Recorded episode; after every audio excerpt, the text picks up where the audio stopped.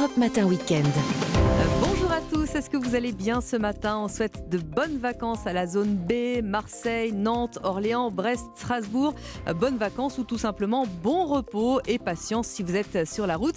Nous, on est bien là avec toute l'équipe pour un nouveau week-end d'infos, de culture, d'évasion. Pour l'info, vous le savez désormais, Europe Matin Weekend, c'est un journal toutes les demi-heures et deux invités.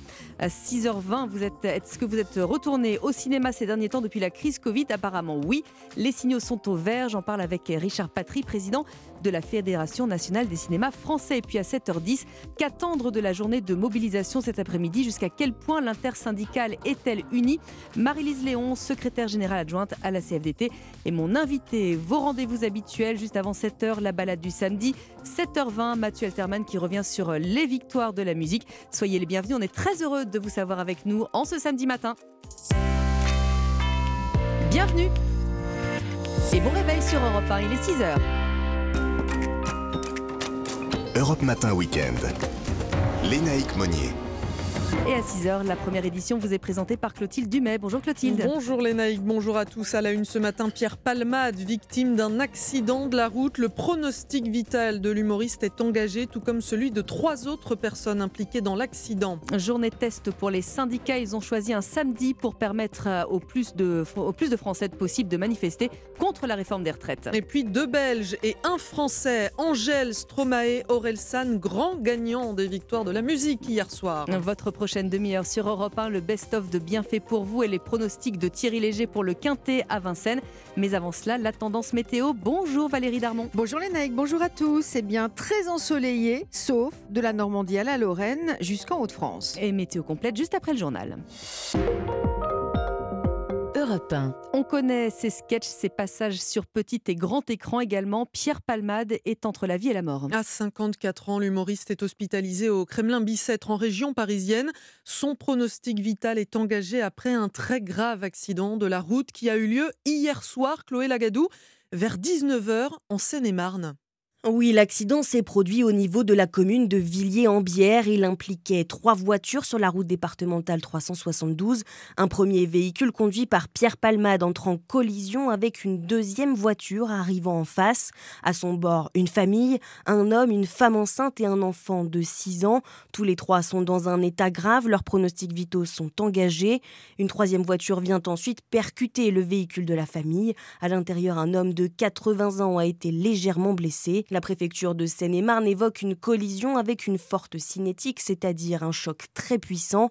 Transporté à l'hôpital en hélicoptère, Pierre Palmade était en état d'urgence absolue. Le comédien, humoriste et metteur en scène est un visage familier à la télévision, membre de la troupe des Enfoirés aux côtés de son ami Michel Larocque, humoriste avec laquelle il a longtemps joué au théâtre. Et Pierre Palmade, c'est aussi la grande plume des sketchs de son ami Muriel Robin.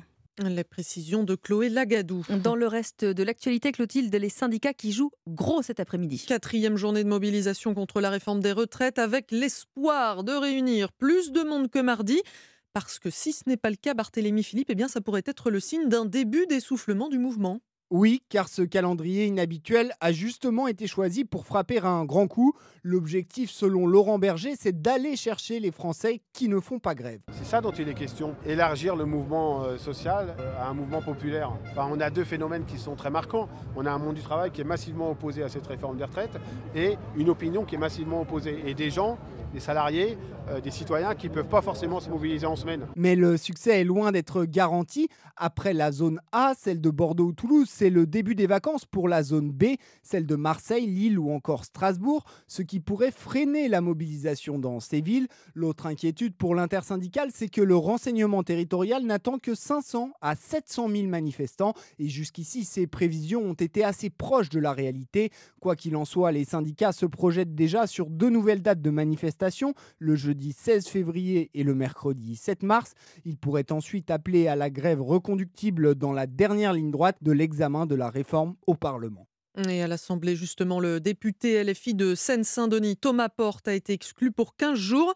Il a refusé de s'excuser après la publication sur les réseaux sociaux d'une photo de lui avec euh, le pied posé sur un ballon à l'effigie du ministre du Travail. L'actualité à l'étranger à présent est le gouvernement syrien qui accepte l'envoi de l'aide internationale vers les zones tenues par les rebelles. Les Nations Unies demandaient un cessez-le-feu pour euh, faciliter l'aide aux populations sinistrées alors que le dernier bilan s'élève à plus de 23 000 morts en Turquie et en Syrie après le séisme la communauté internationale qui continue donc de se mobiliser, y compris la Grèce, malgré les tensions récurrentes avec Ankara. Un reportage du correspondant d'Europe 1, Rémi Trio. Dans la vieille ville d'Antioche, les secouristes grecs tentent de sauver un couple pris dans les décombres. Socrates, volontaire grec, est marqué par l'ampleur des destructions. Nous savions que c'était un désastre. Mais quand vous voyez ça de vos propres yeux, vous comprenez vraiment ce qu'il s'est passé ici. Quand on évoque avec lui les graves tensions entre Athènes et Ankara, Socrates balaie le sujet d'un geste de la main. On se fiche des gouvernements, ce qui est important, c'est les gens. Un soutien émouvant pour les Turcs endeuillés. Asle, qui assure la traduction pour les secouristes grecs, est très touché par l'arrivée de l'aide internationale. Je n'ai pas pu m'arrêter de pleurer. Tout le monde vient pour aider. Les gouvernements ne font peut-être pas grand-chose, mais l'humanité est toujours là. Une parenthèse dans les relations houleuses entre les deux voisins qui rappelle celle de 1999 après le grand tremblement de terre de Yalova, comme si dans l'adversité, Turcs et Grecs se rappelaient qu'ils peuvent se comporter en frères et non en ennemis à Antioche, Rémi Trio, Europe 1. Et puis situation euh, compliquée également en Ukraine après une attaque massive de la Russie contre des infrastructures énergétiques. Plusieurs explosions ont notamment été entendues à Kiev où les habitants se sont abrités dans le métro. Les Ukrainiens qui redoutent une offensive massive de Moscou dans les prochaines semaines. À Irpin, près de la capitale, les habitants ne veulent pas voir revenir les soldats russes. Reportage de l'envoyé spécial d'Europe 1, Nicolas Tonev. Tranquillité, place centrale d'Irpine, la sérénade des pigeons. Quelques retraités prennent le soleil dans la douceur relative d'un moins 4 au thermomètre. Tout est redevenu ordinaire à Irpine, en apparence seulement pour Valentina. Engoncée dans bonnet et manteau, à 72 ans, son émotion ne la fait plus trembler. Il n'y a rien de normal. Parce que quand tu parles aux gens, chacun d'eux a un traumatisme de l'âme. Chez chacun d'eux. Quelqu'un a survécu et là, dans cette maison derrière, des gens vivaient et il ne reste que des ruines. Je ne connais personne qui se réjouisse de la vie. Un kilomètre plus loin, rue Ukrainska, numéro 85, l'ouvrier change des vitres soufflées par les bombes. Olena est revenue en juillet, heureuse de retrouver son immeuble et son travail, mais l'actualité lui met déjà en tête l'angoisse d'un autre départ précipité. Oui, j'ai peur. S'il y a une autre offensive, on va encore se sauver. C'est très dur. Je ne veux pas imaginer ça. Étrange sensation d'habitants qui luttent pour reprendre pied chez eux en sachant que leur sort se décide loin de là, beaucoup plus à l'est.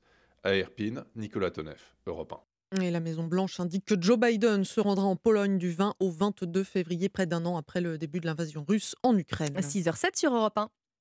Fais bien attention à toi. Ton jeu, je le connais déjà.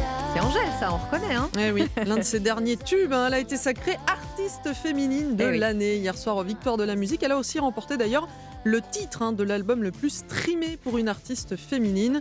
Chez les hommes, eh bien c'est notamment qui a triomphé avec trois victoires et puis euh, Stromae, autre belge, hein, désigné lui artiste masculin de l'année. Et c'était le journal de Clotilde Dumais. Merci Clotilde.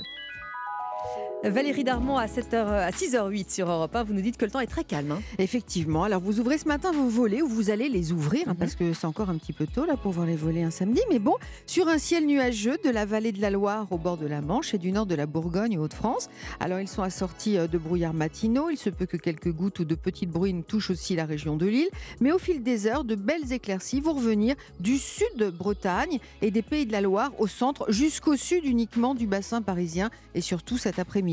Sur le reste du pays, une fois dissipés les bancs de brouillard givrant dans les vallées, en particulier près de la Garonne, alors le soleil s'impose. Avec quelques gelées hein, quand même, attention. Oui, les gelées sont nombreuses ce matin, avec des valeurs entre 7 à Brest actuellement et moins 6 à Amberieux, 6 à Lille, 4 à Nice, 3 à Paris, 2 à Nîmes, 1 à Montélimar, 0 à Nantes, moins 2 à Toulon, moins 2 à Toulouse, moins 3 à Nancy, à Bordeaux et moins 4 à Besançon et à Lyon. Merci Valérie, on vous retrouve évidemment à 6h30. Dans un instant, à 6h20, la conso Richard Patry, euh, président de la Fédération nationale des cinémas français, va venir nous dire que les signaux sont de nouveau au vert. La fréquentation en salle est revenu à son meilleur niveau d'avant Covid. Mais avant ça, à 6h09, on prend de quoi noter pour vos pronostics. Bonjour Thierry Léger. Bonjour les naïcs, c'est une nouvelle fois sur l'hippodrome de Vincennes que va se courir ce quintet, le prix de Munich, une très belle course européenne au trot attelé qui réunira 16 partants sur la distance de 2100 mètres. Et même s'il devra s'élancer en deuxième ligne derrière l'autostart, ce qui n'est jamais un avantage avec ce mode de départ, difficile de ne pas accorder un très large crédit à Héros d'Armes, le numéro 14, de loin le meilleur du lot en classe pure et dont la dernière facile victoire obtenue à Vincennes le 22 janvier me laisse à penser qu'il n'aura aucune difficulté à doubler la mise. On lui opposera les numéros 2 Émeraude de Baie, irréprochable cet hiver à Vincennes, puisqu'elle totalise déjà pas moins de 3 victoires en seulement 6 tentatives, 8 au Caïdo Giel, vainqueur avec la manière d'une épreuve similaire, le 21 janvier à Vincennes, sur 2850 mètres, mais qui sera nullement contrarié par le raccourcissement de la distance, et 5 Élite de Giel, lauréate d'un quintet sur ce tracé le 8 janvier, et qui n'aura qu'à répéter cette performance pour conclure à coup sûr à l'arrivée. Enfin, les numéros 3 Hussein Toll, 1 Doux Parfum, 4 For You Madric et 6 Dexter Château compléteront ma sélection. Mon pronostic 14, 2, 8, 5, 3, As, 4 et 6. Merci beaucoup Thierry, à demain. Europe 1, Bien fait pour vous. Julia Vignali et Mélanie Gomez. Qu'on retrouve sur Europe 1 tous les jours du lundi au vendredi et qui se demande ce matin si on peut tous devenir des meneurs, des leaders. Général, vous dites que le bon manager, c'est pas celui qui donne des ordres. En fait, c'est pas quelque chose de mécanique de diriger. Au contraire, le bon leader, il doit être très humain. Le meilleur chef, c'est donc celui qui fait preuve d'empathie. On en parlait tout à l'heure. C'est indispensable, c'est indispensable, comme l'a dit euh, Charlie. Le, le- le leader, c'est celui qui va, qui va donner envie. Et donc, il n'y a pas de leader sans empathie. Les choses sont absolument, absolument claires pour deux raisons.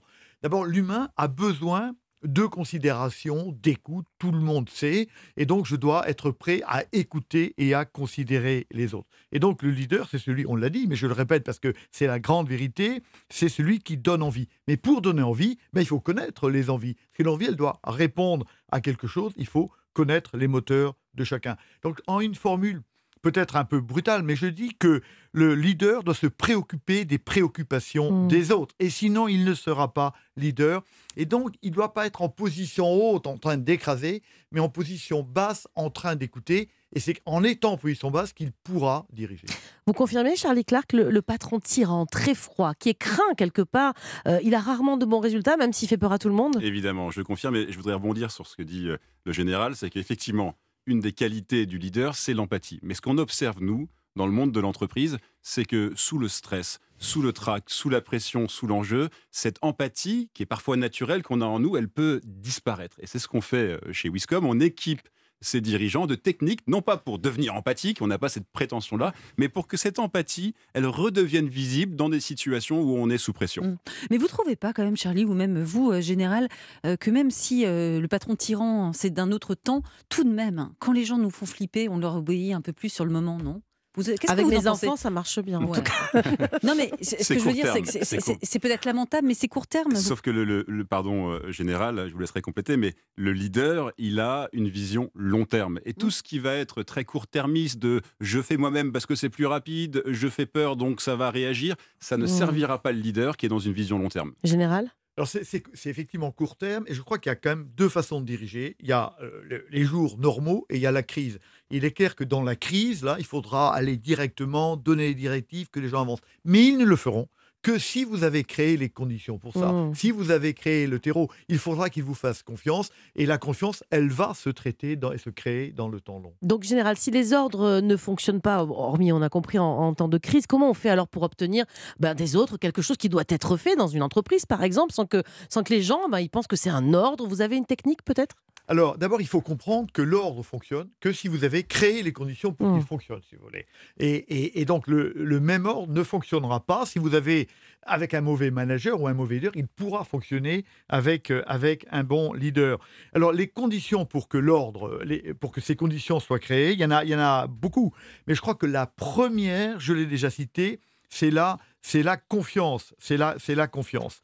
Euh, c'est la confiance dans ces trois dimensions, du bas vers le haut, Le, le collaborateur a confiance dans son chef, dans la mission, dans l'outil. J'ai créé cette confiance. Le chef a confiance dans son collaborateur et les collaborateurs ont la confiance entre eux qui leur permettra de s'engager. Et, et donc, je- vous avez raison, ça, ça dépend. Je suis en crise ou je ne suis pas en crise. Mais j'aime bien une citation fondamentale, une citation d'Eisenhower, qui commandait 5 millions d'hommes dans des conditions épouvantables. Rappelons-nous sûr. Beach et du soldat Ryan. Il dit, lui, le leadership, c'est faire faire quelque chose par quelqu'un parce qu'il a envie de le faire. Et lui, ce chef-là, au combat, dit, il faut leur donner envie. C'est dingue. hein.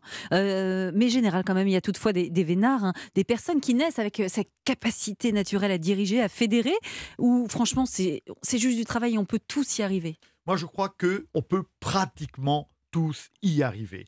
À une condition, c'est qu'il faut s'intéresser sincèrement aux gens. Moi, je dis que le leader, c'est d'abord quelqu'un qui a le goût des autres. Je m'intéresse aux autres. Je sais qu'en chacun d'entre vous, il y a quelque chose que je peux faire progresser. Mais ça suppose effectivement de sortir de soi, de ne pas avoir peur. C'est là aussi où l'âge compte, l'expérience compte. Je n'ai pas à avoir peur des autres. Et donc, la certitude pour devenir un leader, c'est de penser que l'homme est capable du meilleur, encore une fois, à condition d'en créer les conditions. Donc, c'est à moi de le créer. Et j'aime beaucoup dans, ce, dans cet ordre d'idées une citation de Pierre Schneiderfer, grand écrivain français, dans Le Crabe-Tambour, grand film et grand livre, qui dit Le souhait obscur des hommes est moins d'être libre que d'être inspiré. Incroyable. Charlie, euh, certaines per- personnes pourtant qui nous écoutent là peut-être se disent oh là là moi je détesterais être manager, être leader pour plusieurs raisons peut-être parce que bah, ces personnes elles sont très très réservées. Euh, cela dit on peut je crois et vous l'avez déjà dit dans- vous êtes déjà venu dans cette émission nous parler justement de timidité de comment bien s'exprimer. On peut être très timide et un bon leader. Vous avez je crois des, des exemples hein, dans les personnes que oui, vous avez oui. coachées. En, en fait, ce qui, ce qui compte, c'est pas euh, d'être timide ou d'être sous stress, c'est d'avoir cette préoccupation de celui qui est en face. Moi, j'ai une recette magique pour que euh, les équipes vous suivent, c'est vous leur parler d'eux. On dit souvent, tu lui parles de lui, son œil lui, tu lui parles de toi, tout le monde s'en fout. Et, et donc, euh, la préoccupation première, c'est pas qu'est-ce qu'ils vont penser de moi? Parce que nous, les dirigeants qui viennent chez nous tous les jours, ils sont parfois animés de mauvaises, euh, mauvaises idées. Ils, sont très préoccupés par l'image qu'ils qu'ils projettent. Et la vraie question, c'est euh, comment je peux faire grandir les équipes et qu'est-ce qu'ils vont faire, qu'est-ce qu'ils vont devenir grâce à moi? Ça, c'est un leader, c'est celui qui change d'état d'esprit. Et donc, on en revient à votre conseil de tout à l'heure et à la question que je voulais vous poser. Euh, on ne peut pas être un bon leader si on ne pratique pas, justement, euh, si on n'est pas un bon orateur. Bien sûr, bien sûr, ça c'est- euh, fondamental. On a, nous, euh, vous le savez, mené des études auprès de milliers de, de- de salariés français. 75% des salariés français disent qu'ils préfèrent un message oral de leur dirigeant plutôt qu'un message écrit. Et, Mm. et mieux que ça, ils sont deux tiers de ces salariés à dire que lorsque leur dirigeant euh, s'exprime bien, lorsqu'il s'exprime clairement, avec euh, empathie, ça leur donne envie de s'embarquer encore plus dans l'entreprise, ça leur crée du bien-être, ça leur donne envie de s'engager et se donner Mhm. à fond pour l'entreprise. Donc l'oral, c'est pas une cerise sur le gâteau. L'oral, c'est une compétence stratégique nécessaire à tout leader. Bien fait pour vous, du lundi au vendredi de 11h à midi et en podcast. On vous en a encore sélectionné deux d'ailleurs, des podcasts Europe 1 Studio. Au cœur de l'histoire, Emmett Till, ce jeune homme lynché dans le Mississippi. Il avait euh, sifflé une femme blanche en 1955. On en reparle avec euh, Laurie Choleva euh, dans Paris S'il est sorti, puisque c'est un film également. Et puis on de raconte Sarah Abitbol, Un si long silence. Europe Matin Week-end. Léna Egmonier. 6h17 sur Europe 1, le journal permanent Clotilde Dumais. C'est la première des quatre journées de mobilisation prévues un samedi. Rendez-vous place de la République cet après-midi à Paris pour manifester contre la réforme des retraites. Le secrétaire général de la CFDT, Laurent Berger, espère atteindre le million de personnes dans la rue. 10 000 policiers et gendarmes vont être mobilisés partout en France. La chercheuse franco-iranienne Fariba Adelra a été libérée de prison. Elle avait été arrêtée en Iran en 2019, condamnée à 5 ans de réclusion pour atteinte à la sécurité nationale. Ses proches disent ne pas en savoir davantage sur sa situation actuelle. Les États-Unis ont abattu un objet volant à haute altitude au-dessus de l'Alaska. C'est le président Joe Biden qui a donné l'ordre de le détruire. La Maison-Blanche a précisé ne pas savoir pour le moment à qui appartenait cet objet ni à quoi il servait. Et puis ça pourrait être une finale. Avant l'heure, l'Irlande accueille le 15 de France cet après-midi à Dublin. Duel entre les deux équipes favorites du tournoi des Six Nations. Merci Clotilde. Dans un instant, mon premier invité, Richard Patry. Il préside la Fédération nationale des cinémas français. On va voir que vous êtes de nombreux à retourner en salle. À tout de suite. Léna Egmonier.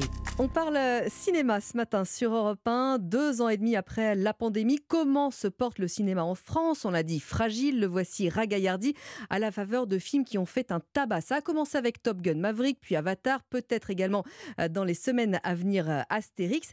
Bonjour Richard Patry. Bonjour madame, bonjour à tous. Président de la Fédération nationale des cinémas français. Alors on lit un peu partout en ce moment que le cinéma est sorti de la crise. D'ailleurs, qu'est-ce qu'on entendait par crise? Alors vous savez, la crise, nous, ça a été très très dur puisqu'il y a eu la crise Covid, hein, fermeture au mois de mars 2020 euh, des salles de cinéma, une période de réouverture, une refermeture. Au final, 300 jours de fermeture. Hein. jamais les cinémas n'avaient été autant euh, fermés euh, depuis leur, création.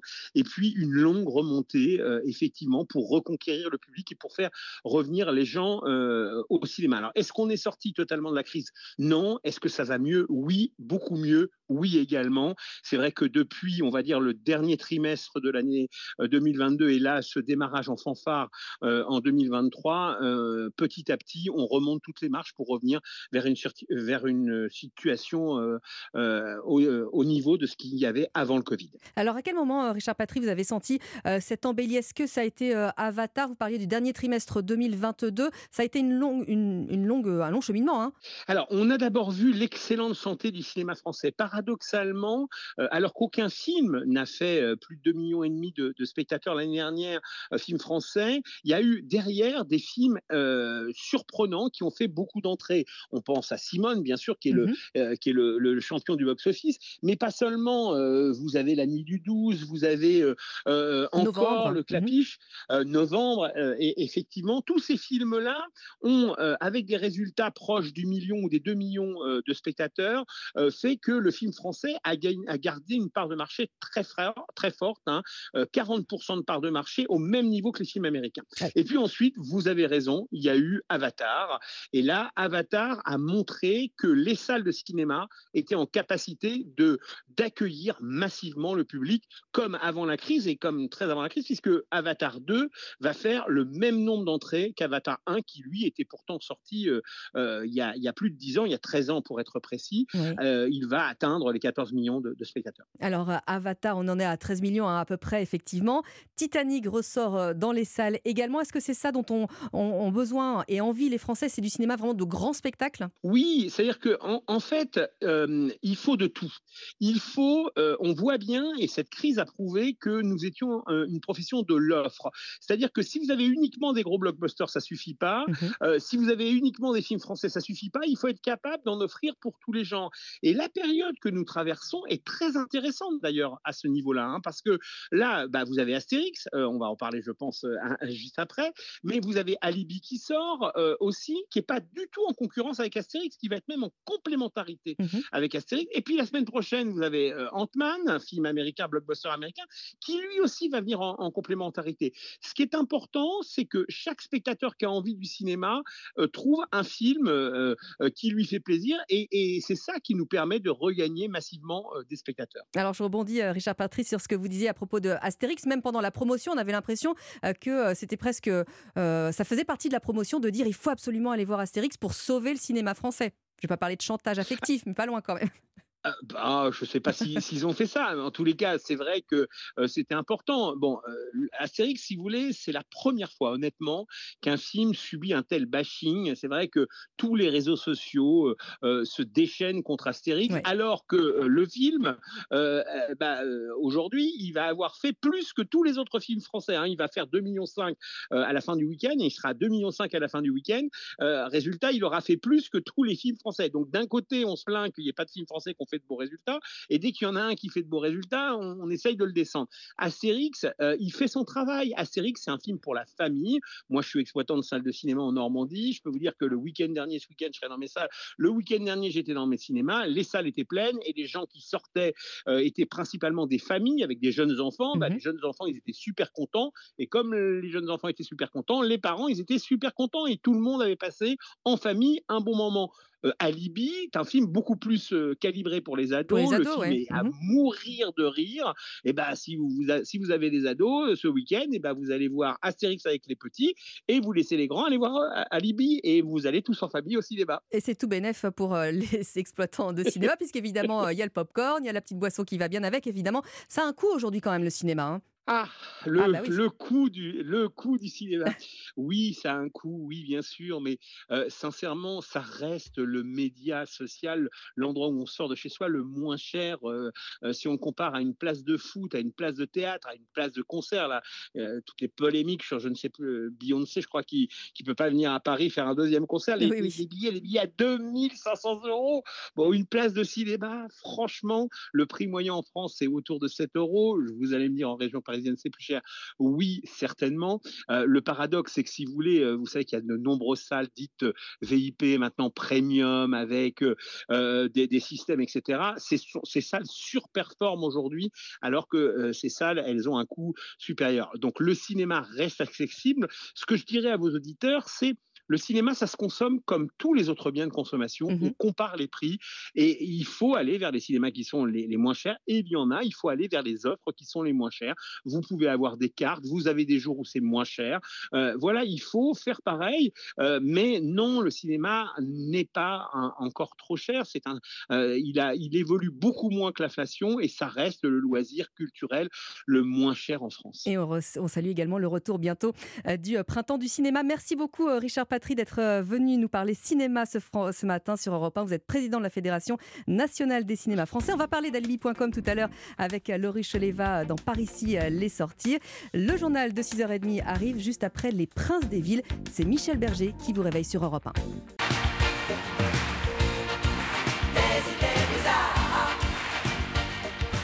Et c'est Michel Berger qui vous réveille ce matin sur Europe 1 avec euh, les princes des villes que vous aurez évidemment euh, reconnus. Bienvenue sur Europe 1. Merci de vous réveiller en notre compagnie et bon courage si vous allez travailler. Il est 6h30. Europe Matin Week-end. Lénaïque Monnier. L'heure d'un nouveau journal avec vous, Victor Pourchet. Bonjour. Bonjour Lénaïque, bonjour à tous. Et d'abord, Pierre Palmade entre la vie et la mort, l'humoriste grièvement blessé dans un accident de voiture. Une sanction pour finir la semaine agitée de la réforme des retraites à l'Assemblée nationale. L'insoumis Thomas Porte exclut 15 jours pour une photo polémique. Ambiance plus familiale dans les rues pour cette quatrième journée de mobilisation. Les syndicats misent sur ce samedi pour attirer un nouveau public. Et puis reportage chez des ingénieurs cartographes du Grand Est. Ils guident les secours en Turquie et en Syrie depuis les environs de Strasbourg. Votre prochaine demi-heure sur Europe 1, drôle d'endroit pour une rencontre. Naïma Bencheman a rencontré Bérangère Krief au Starbucks. C'est là qu'elle a commencé à écrire. Elle sera à l'Olympia mardi, jour de la Saint-Valentin. Et puis notre balade du week-end nous emmène en Alsace, au menu du bon vin et de la flamencuche. Mais avant tout cela, une tendance météo, Valérie Darmon. Bien nuageux sur les régions du nord et un plein soleil jusque sur le sud du bassin parisien. Et météo complète juste après le journal. Europe 1. Victor, c'est donc l'information de la nuit. L'humoriste Pierre Palmade dans un état critique à l'hôpital. Après un accident de la route survenu hier soir vers 18h45 sur une route départementale de Seine-et-Marne, selon les premiers éléments, sa voiture a percuté un autre véhicule en plein face.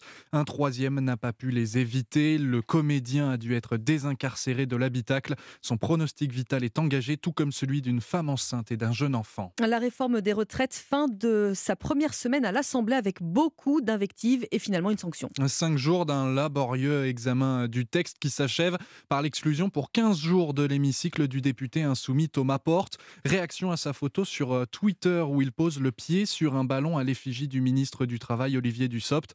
Une sanction loin d'être anodine, Alexis de la Fontaine. Oui, la censure avec renvoi pour une durée de 15 jours. Voilà la sanction votée contre Thomas Porte. C'est la décision maximale qui a été retenue par les membres du bureau de l'Assemblée, officiellement pour provocation envers l'Assemblée nationale. L'élu insoumis ne pourra donc pas prendre part au vote contre la réforme des retraites. Une décision disproportionnée pour Mathilde Panot, la présidente des Insoumis. Les macronistes et le Rassemblement national peuvent nous enlever ici une voix dans l'hémicycle, mais ils ne peuvent enlever aucune voix dans le pays qui sont contre la réforme des retraites. Pour la majorité, cette sanction était attendue et nécessaire pour calmer les tensions. Depuis le début de la semaine, les provocations montent d'un cran, alors cette décision est un soulagement pour Aurore Berger. Un député qui scinde son écharpe tricolore a cru bon dégrader l'image de notre Assemblée, qu'il y ait des sanctions, qu'il puissent euh, être adaptées. Enfin, de nombreux députés espèrent que cette décision calmera les esprits pour la semaine prochaine. Alexis de la Fontaine du service politique d'Europe 1. La contestation contre la réforme des retraites dans la rue, également quatrième journée de mobilisation. La première, un samedi, les syndicats espèrent un rebond après les chiffres en baisse de mardi. Alors, William Molinier, à quoi s'attendent les autorités? Les services de renseignement prévoient davantage d'enfants et de parents venus manifester en famille. Des salariés du secteur privé qui n'ont pas pu se mobiliser précédemment sont aussi attendus dans les cortèges.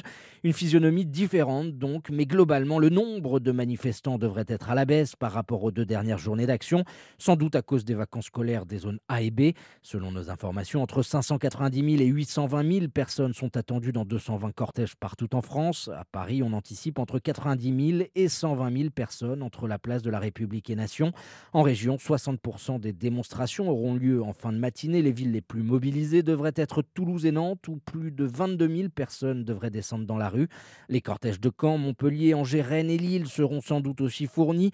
Mardi dernier, lors de la dernière journée de grève, 750 000 personnes étaient descendues dans les rues selon la place Beauvau, moins que les deux premières manifestations, 1 272 000 le 31 janvier et 1 120 000 le 19 janvier dernier. Les explications de William Molinier pour Europe en Iran, la chercheuse franco-iranienne euh, Fariba Abdelka est sortie de prison. Elle y était détenue euh, depuis trois ans, accusée et condamnée par Téhéran pour atteinte à la sécurité nationale, accusation qu'elle niait. Le, ministre des Affaires, le ministère des Affaires étrangères a salué sa libération tout en appelant à ce qu'elle puisse maintenant retourner en France si elle le souhaitait. Sauver des vies en Turquie et en Syrie sans quitter la France, c'est la mission d'ingénieurs français. Cinq jours après le séisme qui a ravagé les, les deux pays, le président turc Recep Tayyip Erdogan reconnaît que les secours ne vont pas aussi vite qu'espéré. Des cartographes d'Ilkirch, à côté de Strasbourg, contribuent à leur façon. Depuis le service régional de traitement d'images et de télédétection, ils guident les secouristes à distance. Reportage Mélina Fachin pour Europe 1.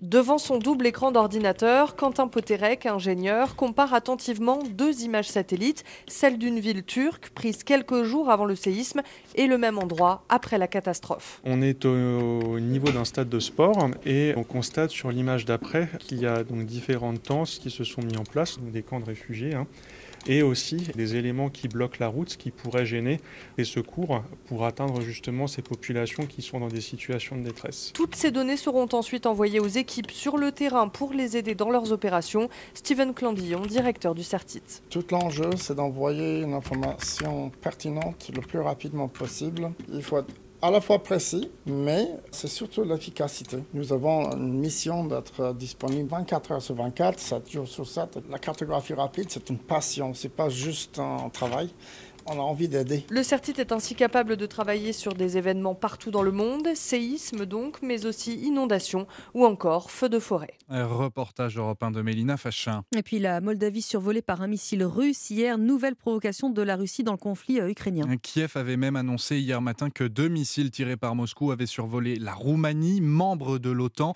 Bucarest a démenti. Roumanie, Moldavie, deux pays au cœur de nombreux enjeux stratégiques, en plus d'être très liés, Jean-François Pérez.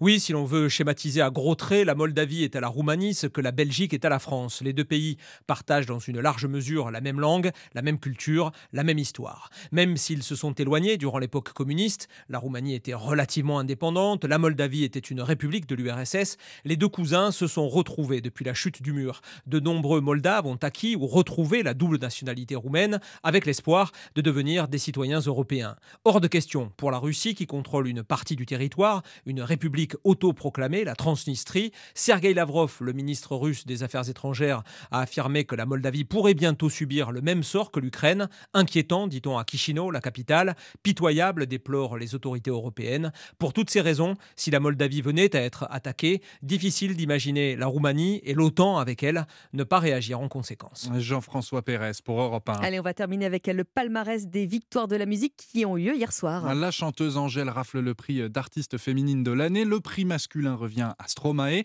qui remporte au passage celui d'album de l'année. Mais le grand gagnant, c'est lui. À 5 ans, je voulais juste en avoir 7. À 7 ans, j'étais pressé de voir le reste. Aurel San, trois récompenses, concert de l'année, création audiovisuelle et chanson originale de l'année. Pour celle que vous entendez justement, La mhm. Quête, dixième, onzième et douzième victoire de la musique pour Aurel San. Il rejoint un certain Johnny Hallyday. Belle perf, hein. merci Victor, à tout à l'heure. 6h38 sur Europe 1, Valérie Darmon. Le temps est assez beau partout. Hein.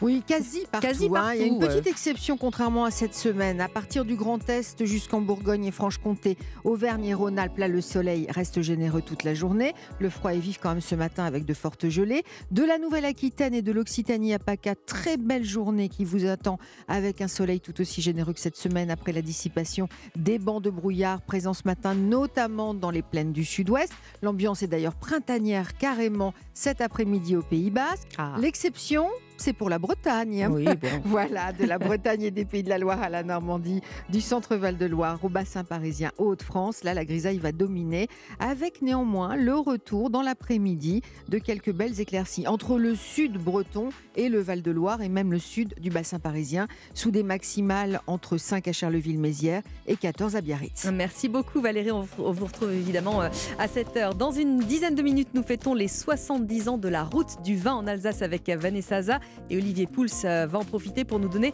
sa recette de Flammenkuche. Mais avant cela, Europe Matin Weekend.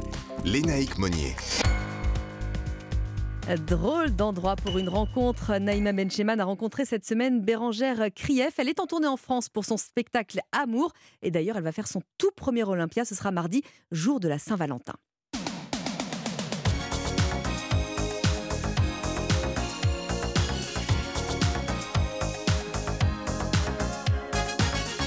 Bonjour Bérangère Krief. Bonjour. Vous êtes comédienne, on se souvient de vous et de votre rôle de plan cul, parfois un peu mélancolique dans la série Bref de Kian Kojandi. Vous êtes surtout une humoriste qui compte. Vous êtes actuellement en tournée en France et bientôt pour quelques dates à Paris avec Amour, votre second One Woman Show que vous avez magistralement mis en scène. Alors drôle d'endroit pour une rencontre sur Europe 1, c'est dans un Starbucks à Paris que vous m'avez donné rendez-vous.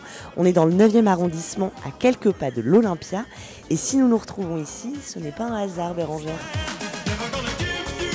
oui, le titre de l'émission euh, m'a inspiré parce que je me disais, bon, bah, en plus, c'est l'occasion, comme je joue à l'Olympia euh, prochainement. euh, en fait, j'ai travaillé dans ce Starbucks quand j'étais étudiante en théâtre. euh, et donc, chaque fois que je vais à l'Olympia, je, je Vous repensez à repense, vos débuts, en fait, chemin. en tout cas. Ouais, là, c'est une rue, en fait, mais, mais dans la vie, c'est beaucoup plus. Et c'est vrai que je. Mais vous l'avez parcouru dans la vie Ouais, ouais, Ouais. Je sais que j'adorais quand je suis revenue là. C'est ce que je, je suis pas revenue depuis Ouais. longtemps. Je me rappelle d'être derrière la caisse et en fait, au fur et à mesure du temps, je reconnaissais les gens. Celui qui vient, qui a fait son footing, qui a juste sa carte bleue. Oui, c'est Euh, plus des simples clients finalement, oui, ça devient des vrais visages pour vous. Anticiper la commande. c'est drôle. Et puis voilà, il y a des personnages. Et puis c'est un. Enfin, C'est comme un mini-théâtre, quoi. Voilà, c'était Ouais. un petit théâtre. Euh, je sais pas, j'a- j'avais passé un. En fait, j'avais tourné ça en quelque chose de positif plutôt que de me prendre la tête en me disant c'est dur, etc.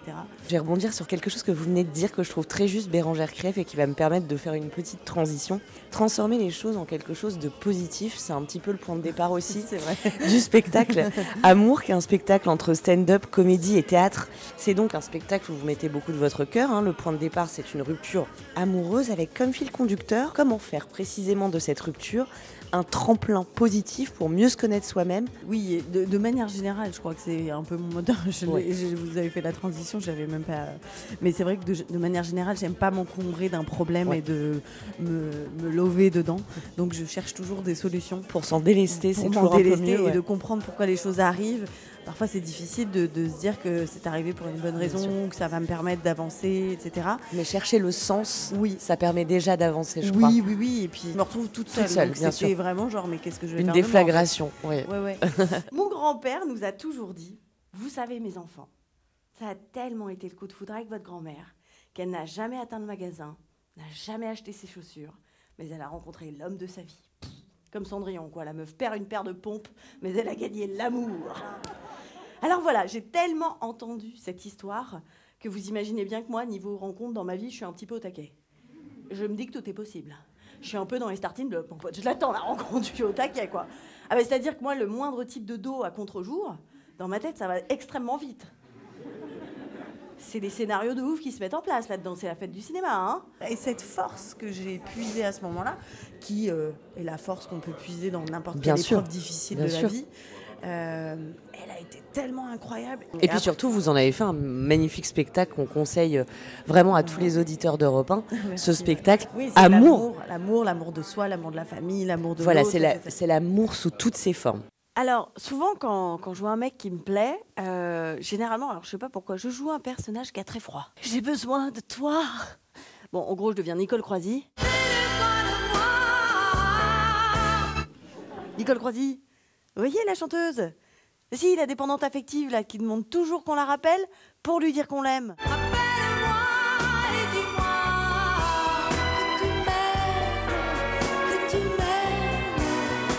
L'affiche du spectacle, elle est à elle seule une très belle métaphore de l'amour. On vous voit au centre d'une cible géante entourée de plusieurs couteaux qui vous enserrent, comme l'amour dans le fond. Ça vous saisit et ça vous embrasse le cœur, et puis d'un coup d'un seul, ça vous le crible de douleur. Après coup, ça a été aussi une vraie, euh, un vrai voyage de reprendre confiance en moi et de re- vouloir rejouer le jeu de l'amour. Et de retrouver votre équilibre en fait Ouais, ouais, finalement. ouais. Comme sur le cerceau. Voilà, exactement. C'était ma question suivante. Vous avez parcouru énormément de chemin. C'est ce que vous montrez, moi, je trouve, au moment où vous êtes sur scène avec ce cerceau aérien. C'est très symbolique. Finalement, en acceptant à nouveau de prendre des risques, vous trouvez votre équilibre. Ouais. Je trouve que ça rajoute énormément. euh, Parfois, je me disais, bon, est-ce que c'est pas beaucoup dans ce spectacle? Mais finalement, il a vraiment du sens et je pense que les gens captent ça, cet équilibre, cette prise de risque qu'on peut avoir, comme en amour, avec le vide, avec la Mm. peur de tomber, etc. Et, euh, et en fait, finalement, c'est très beau quand on y arrive, quoi. Enfin, quand on se laisse porter et Et qu'on quand, fait on, confiance. et quand on accepte finalement, ce que je me disais en voyant le spectacle, qu'on est son propre filet de sécurité. Ouais, ouais, ouais. Pour te déclarer mon flamme, tu fais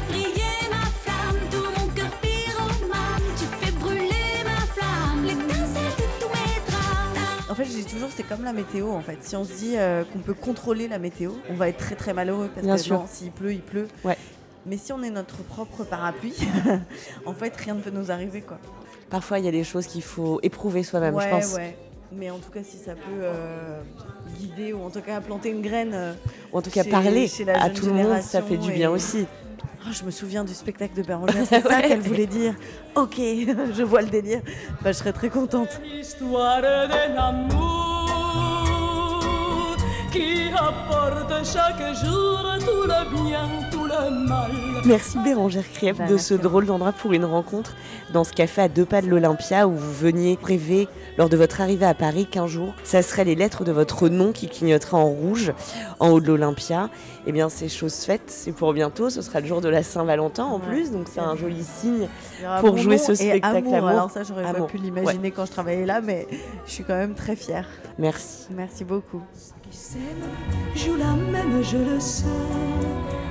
Mais naïve ou bien profonde, c'est la seule chanson du monde qui ne finira jamais. Le drôle d'endroit pour une rencontre de Naïma Bencheman à retrouver euh, tous les samedis à 7h20 sur Europe 1. Et évidemment, à n'importe quel moment du jour comme de la nuit euh, sur europe1.fr.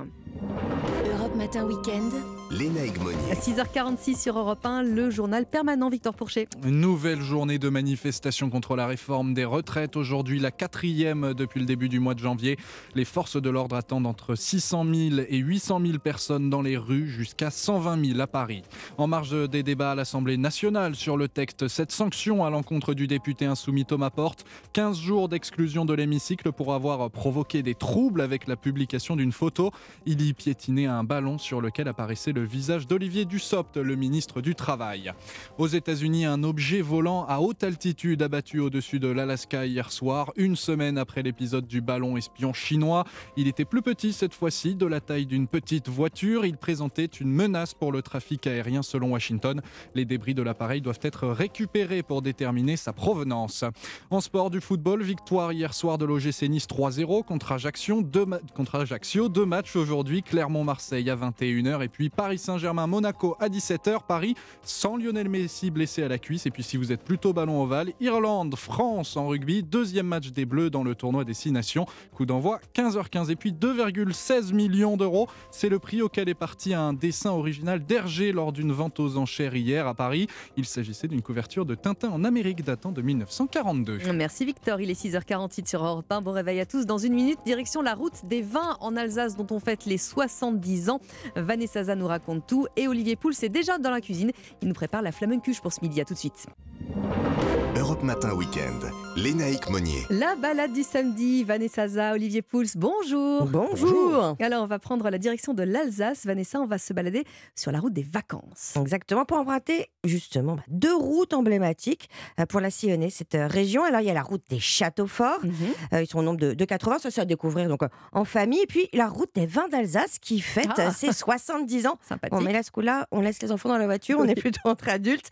Mais moi, ce que j'aime bien, c'est que ces routes, c'est l'occasion de découvrir aussi euh, euh, d'autres petits coins, des petits pas, faire des pas de côté. Mhm. Euh, cette route des vins, elle ne passe pas très loin de la dernière ville qui se trouve juste avant la frontière allemande, à 6 km. Cette ville, c'est Neuf-Brisac. On est à l'est hein, de, de Colmar. C'est une petite ville, oui, mais qui a toute d'une grande, l'Énaïque. Euh, Pourquoi? Réponse avec Aurélie Béchler, qui est la directrice adjointe de l'Office du tourisme Alsace-Rhin-Brisac. C'est la dernière place forte, hein, précisément, de, de Vauban. C'est vraiment sa dernière œuvre euh, qu'il a fait construire en, en seulement 4 ans, de 1699 à 1703. Et c'était donc une des plus grandes fortifications de France. Et c'était le système de défense le plus abouti sous le temps de Louis XIV. À l'époque, au niveau de toute son œuvre de fortification, euh, Vauban avait dessiné trois différentes phases de fortification. Et en fait, Neuf-Brisac, c'est vraiment la, la troisième phase. C'est la plus réfléchie, la plus aboutie. Donc c'est pour ça qu'on l'appelait la ville imprenable en fait. Alors imprenable, qui n'a jamais été pris sous Louis XIV. Euh, bon, 150 ans plus tard, les Allemands Oui. ont réussi leur coup, mais là, on n'était plus du tout sur le même euh, niveau de défense, Alors, est-ce que toute l'architecture de la ville est, est militaire? Alors déjà, allez regarder sur Internet. Euh, regardez les images aériennes, c'est une étoile parfaite. Elle est complète avec 16 pointes, alors que les autres citadelles de Vauban n'en ont en général que 4 ou 5. Voilà. Et puis alors, donc, quand vous pénétrez dans la ville, au centre, il y a une place forte, carrée, qui fait quand même un hectare. Elle servait aux parades militaires. Les ruelles, elles, elles sont toutes parallèles et symétriques. Ça forme 48 îlots de 10 maisons chacun. Donc, vous voyez, tout est très, en effet, militaire. Organisé. Et puis, évidemment, il y a quatre portes d'entrée avec deux fossés de, de sécurité. Donc, tout un système de défense ultra pensé. Et si vous voulez vous immerger dans la saga de, de sa construction, eh bien, Vauban vous attend, de temps en temps avec sa femme d'ailleurs, Ah ouais. chaque mardi et vendredi euh, tout au long de l'année pour des visites en costume d'époque. Voilà. Et Ah, puis, pour petite info, quand même, la citadelle s'ouvre les 15 bougies de son inscription au patrimoine de l'UNESCO. hein. Alors, est-ce qu'il y a autre chose à voir si on n'est pas forcément euh, axé sur le, le côté militaire? Alors, il y a un musée original qui est situé dans une ancienne casemate de la citadelle.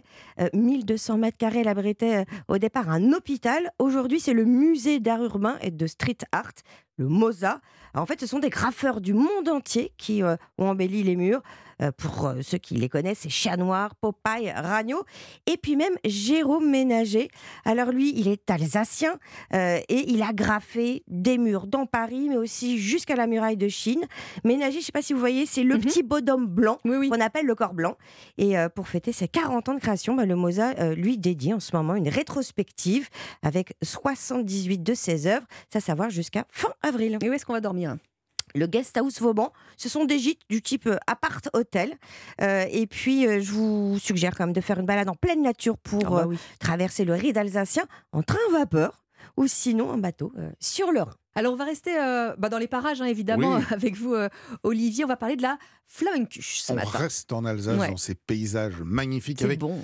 quand je vais là-bas, ça. un plat incontournable qu'il faut aller déguster. Ça fait quand même depuis le mois de septembre qu'il veut faire la flamencuche. On a bien compris que vous étiez passionné. hein. Ah mais j'adore. Et, et- et c'est la pizza d'Alsace en fait. C'est c'est un ancien plat, c'est un vieux plat euh, paysan dont les premières mentions remontent à la fin du 19e siècle. Euh, alors qu'est-ce que c'est? C'est une pâte, ce qu'on appelle une pâte morte, c'est-à-dire que c'est une pâte qui ne, qui ne gonfle pas, donc qui Mhm. reste extrêmement fine qui est cuite dans un four, et c'était à l'époque évidemment les, les fours des boulangers qui Ouais. servaient, ou les fours de village dans lesquels on allait mettre ces flammes cuches, quand on faisait des petites fêtes euh, entre voisins et, et entre habitants. Elle doit cuire rapidement. Elle doit brûler très légèrement peu, parce ouais. que la flamme cuche, ça veut dire la tarte flambée. Alors en réalité, elle n'est pas flambée, hein, mais elle est, elle, est, elle est un petit peu brûlée sur les bords, c'est ce qui fait sa caractéristique. Euh, et puis surtout, elle se mange avec euh, les doigts et, et en se brûlant très légèrement. Mmh. C'est c'est- On c'est un, voilà, un tout petit peu chaud et, et alors ça s'accompagne évidemment d'un vin blanc euh, sec d'Alsace comme un Sylvaner par exemple, qui est l'accord magnifique pour aller avec, euh, avec ces flammes cuches. Et si vous voulez, je vous donne la recette. On peut la faire chez soi. Ouais, pas Il y a juste compliqué. un petit point. Non, c'est extrêmement simple. Ouais. Il y a un petit point un qui est un peu hein. compliqué. Oui, c'est en fait le four. Oui, c'est c'est que ça. pour faire, une- c'est comme une bonne pizza, une bonne flamme cuche, ça doit se faire dans un four extrêmement chaud qui monte à très, Très haute puissant. température. Et vous savez, on trouve euh, dans le commerce ce qu'on appelle des pierres à pizza. Euh, qui marchent très bien pour la flamme cuche aussi. C'est une pierre un peu épaisse que vous mettez dans votre four et qui va emmagasiner de la chaleur et de la température. Voilà, parce que c'est des, en fait, c'est des cuissons qui doivent se faire par le sol. Sol, par ah, le- par- par voilà. Exactement. Et donc, vous mettez cette pierre, ça coûte pas très cher, ça coûte 50 ou 60 euros. Vous mettez cette pierre dans votre four, vous mettez le four à, À fond. fond. 250 ou 300 degrés pour certains fours. Et, et- et quand la pierre est vraiment bien chaude, là, là, la cuisson, ça va permettre de saisir la pâte et de pas avoir une pâte molle, ce qui est tout l'enjeu euh, du- d'une flamme cuche. Alors, pour la pâte, c'est très simple. hein. c'est de la farine, de l'eau, euh, un tout petit peu euh, d'huile éventuellement pour la, la- la rendre plus, plus souple et du sel. Euh, normalement, on met pas de levure dedans hein, pour avoir Oui, ce qu'on dit. Il n'y a pas besoin de la, de la faire lever pour que ce soit une, une pâte morte. Euh, le- la garniture, c'est très simple, c'est moitié euh, crème épaisse, moitié fromage blanc pour l'alléger un tout Ah petit bah peu. oui. Ah oui. Ouais. Non, non, mais c'est pas non, mais c'est- si c'est- c'est mal, hein. gras que ça. Des lardons coupés en petits morceaux, des oignons taillés en petits morceaux. Donc on étale la pâte, on étale l'appareil crème, fromage blanc, on dispose des lardons, les oignons, le four très très chaud, on enfourne et quand ça commence à brûloter un petit peu sur le côté, Sur le là, quand c'est un petit il faut peu, surveiller, hein, il faut être devant son- surveiller. devant son Non, four. hon- Honnêtement, c'est une cuisson qui est de, de, de- de l'ordre de 4-5 minutes, pas beaucoup plus, parce que comme la pâte est très fine, on la sort, on la coupe et on la mange immédiatement bien chaude. Heureusement que vous me le dites, je vais laisser 20 table. minutes. Et, moi. et je vous donne deux adresses Ouais. si vous êtes de passage en Alsace. Arrêtez-vous à Kaisersberg, magnifique Ah ouais, village, très beau. pour aller Château de la, la déguster chez Flamenco. Et euh, vous avez aussi notre région en Alsace qui s'appelle le Caveau et qui fait de délicieux flamencos. Eh ben, on a faim maintenant, hein, ça y est. Allez, c'est parti, Allez, à table. Bonne journée à tous les Bonne deux. journée. Bonne journée. Europe 1. Il est 6h56 sur Europe 1. Le journal de 7h arrive avec Clotilde Dumais. Mais avant cela, une nouveauté sur Europe 1, le dernier Dépêche Mode. On vous l'offre de bon cœur ce matin. Ghosts Again. En attendant la sortie de Memento Mori, c'est l'album qui va sortir le 17 mars. Le tout nouveau Dépêche Mode, on est ravis de vous l'offrir ce matin sur Europe 1, Ghosts Again. Bienvenue à tous, il est 7h. On est très heureux de vous accompagner en ce samedi matin, jour de vacances pour la zone B. Europe Matin Week-end. Lénaïque Monnier. Et bon courage si vous êtes euh, sur la route. Le journal pour euh, vous accompagner, c'est avec euh, Clotilde Dumais. Bonjour Clotilde. Bonjour Lénaïque, bonjour à tous. Quatrième journée de mobilisation contre la réforme des retraites et première manifestation pour certains Français qui vont profiter d'un samedi pour descendre dans la rue. À la une également, une marche blanche prévue cet après-midi à Charlie-sur-Marne après l'incendie qui a tué sept enfants et leur mère. Le village est toujours sous le choc. Et puis un choc justement. Rugby, la France face à l'Irlande au tournoi des Six Nations. Coup d'envoi à 15h15. Votre prochaine demi-heure sur Europe 1, on parlera des victoires de la musique, des grands gagnants d'hier soir, mais aussi des grands perdants historiques du concours. Ce sera dans la prochaine demi-heure avec Mathieu Alterman. Mais avant tout cela, une tendance météo, Valérie Darmon. Un temps sec, très calme partout, nuageux sur le nord de la Bretagne, le Val d'Oise, les Yvelines, la Picardie, la région de l'île jusqu'en Avenois, soleil partout ailleurs. Et on fait le point évidemment après le journal. Avant de développer euh, tous ces titres, d'abord, l'un des humoristes préférés des Français, Pierre Palmade, 54 ans, victime d'un très grave accident de la routière. Il est hospitalisé en région parisienne, Geoffrey Branger, après un accident qui s'est produit vers 19h en Seine-et-Marne. Oui, transporté à l'hôpital du Kremlin-Bicêtre en hélicoptère, Pierre Palmade était en état d'urgence absolue. Selon les informations de BFM TV, il serait néanmoins conscient. L'accident s'est produit au niveau de la commune de Villiers-en-Bière. Il impliquait trois véhicules sur la route départementale 372. Un premier véhicule conduit par Pierre Palmade entre en collision avec un second véhicule arrivant en face. À son bord, une famille, un homme, une femme enceinte et un enfant de 6 ans. Tous les trois sont dans un état grave. Leurs pronostics vitaux sont engagés. Un- Une troisième voiture vient ensuite percuter le véhicule de la famille. À l'intérieur, un homme de 80 ans a été légèrement blessé. La préfecture de Seine-et-Marne évoque une collision avec une forte cinétique, c'est-à-dire un choc très puissant. Pierre Palmade, comédien, humoriste et metteur en scène, est un visage familier à la télévision, membre de la troupe des Enfoirés aux côtés de son ami Michel Larocque avec laquelle il a longtemps joué au théâtre.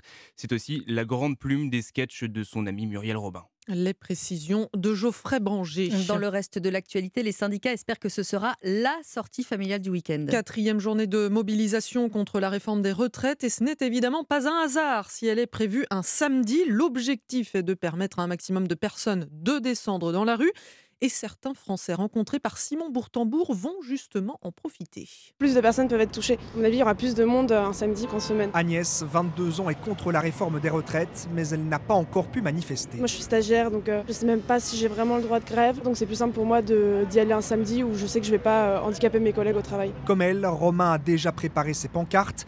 Vigile dans une enseigne de prêt-à-porter, il va descendre dans la rue pour la première fois. Cette fois-ci, il accompagnera sa femme, habituée des manifestations. Je voulais les faire, mais je travaille à chaque fois. Le but, c'est quand même que tout le monde se mobilise, qu'il y ait le plus de monde possible. Donc un week-end, c'est plus simple. Fervente opposante à la réforme des retraites, Anne manifestera une nouvelle fois samedi. Elle espère que les cortèges seront plus garnis qu'en semaine. Tous les gens euh, qui ont envie d'y aller vont pouvoir y aller. Il y a plus de gens qui pourront y aller euh, le samedi. C'est en tout cas le vœu des syndicats qui, depuis le début du mouvement, organisent pour la première fois une manifestation un week-end. Et la mobilisation contre la réforme des retraites, j'en parle juste après le journal avec Marie-Lise Léon, secrétaire générale adjointe de la CFDT. 7h03 sur Europe 1 et c'est tout un village qui s'apprête à rendre hommage à une famille décimée. Une marche blanche est organisée cet après-midi à Charlie-sur-Marne en mémoire aux sept enfants et à leur mère décédés lundi dans l'incendie de leur maison. Seul le père de famille a survécu. Sur place, l'émotion est toujours très vive. Reportage de Romain Biteau. Au pied de la façade, le sol est toujours jonché de bouquets de fleurs, de ballons de foot. Des dessins d'enfants sont accrochés au mur, des murs noircis par les flammes. Un genou à terre, Florent, une connaissance de la famille, est venu se recueillir. Il ne réalise toujours pas. C'est horrible. Vous vous rendez compte, c'est horrible. Ils ont beaucoup ils sont morts asphyxiés là-dedans. Chaque fois que je, je passe devant, des fois je vais faire mes courses, chercher mon pain et tout, je passe devant chaque fois il est là ça monte quoi, ça me détruit. Florent compte venir à la Marche Blanche avec son fils Enzo pour tenter d'oublier. Rémi, le co-organisateur de l'événement, espère que l'hommage aidera les 2600 habitants de Charlie-sur-Marne à passer à autre chose. On attend euh, la, la marche blanche pour pouvoir faire euh, notre deuil, pour certains, et d'autres, euh, pense que ça sera plus compliqué dans le temps. On est une petite ville, tout le monde se connaît, c'est une famille que tout le monde côtoyait. Dans ces moments-là, on parle avec le cœur. Et avec pudeur, dans les rues du village, difficile d'arracher des mots aux habitants, l'émotion est trop forte, les yeux sont embués. Rémi espère que beaucoup viendront cet après-midi pour rendre hommage à la famille malgré la tristesse. Le reportage de Romain Biteau à Charlie-sur-Marne pour Europe 1. 7h05 sur Europe 1. Bon réveil à tous avec notre page sportive à présent et le choc des favoris à Dublin cet après-midi. Le 15 de France affronte l'Irlande en deuxième match du tournoi des Six Nations, moins d'une semaine après une victoire poussive contre l'Italie. C'est un défi d'une autre taille, Axel May, qui attend les Bleus cet après-midi. Oui, hier après-midi, les Français se sont entraînés à l'Aviva Stadium, l'occasion de prendre ou reprendre leur marque dans un stade où ils s'étaient imposés il y a deux ans lors de leur dernière venue à Dublin. Mais cet après-midi, face à une équipe irlandaise au jeu rapide et millimétré qui occupe la première place mondiale, les Français ne se considèrent pas comme favoris, même avec Antoine Dupont dans leur rang et même avec leur série record en cours de 14 matchs gagnés depuis un an et demi. Écoutez l'expérimenté trois quarts centre Gaël Ficou. Bah, nous, en tout cas, on y va en tant que challenger. C'est les premiers euh, mondiaux. euh, Ils gagnent euh, tout le monde. Et on sait que ça va être un gros combat. Après, euh, on les a gagnés auparavant, donc on sait, on sait qu'on peut le faire. Après, euh, c'est vrai qu'ils sont assez redoutables actuellement. Cela dit, depuis que Fabien Galtier a pris les commandes du 15 de France, les Irlandais ne l'ont jamais battu. Une défaite à domicile, deux à Paris-Saint-Denis. Il faudra toutefois espérer que l'indiscipline dont ont fait preuve les Bleus en Italie, 18 pénalités concédées, ne se répète pas aujourd'hui, au risque de prendre une correction Made in Irlande. Et le coup d'envoi sera donné à 15h15. Ensuite, l'Écosse affrontera le Pays de Galles. Et on retrouvera évidemment Axel Met dans chacun de nos flashs, évidemment sur Europe 1. Côté musique, c'est plutôt la Belgique, Clotilde, qui a brillé hier soir. Et si on célébrait ceux qui ne célèbrent pas? Pour une fois, j'aimerais lever mon verre. Et oui, avec Stromae, un sacré artiste masculin et album de l'année aux victoires de la musique. Sa compatriote, la chanteuse Angèle, a également signé un doublé en étant notamment désignée artiste féminine de l'année. Un troisième gagnant de la soirée, quand même, cette fois-ci, il est français, c'est Aurel San, hein, le rappeur de 40 ans, qui est lui reparti avec carrément trois récompenses et il dépasse désormais même euh, Johnny Hallyday avec 12 victoires de la musique à son compteur. Sacrée euh, performance d'Orelsan, heureusement, euh, l'honneur est sauf pour les Français. Merci beaucoup Clotilde. Il est 7h07 sur Europe 1, bon réveil à tous. Attention, vous nous dites Valérie Darmon, il y a des nuages au nord. Et oui, vous connaissez un ciel gris et brumeux des régions central-est, du nord de la Bretagne aux Ardennes, aux frontières nord, ainsi que dans les plaines du sud-ouest.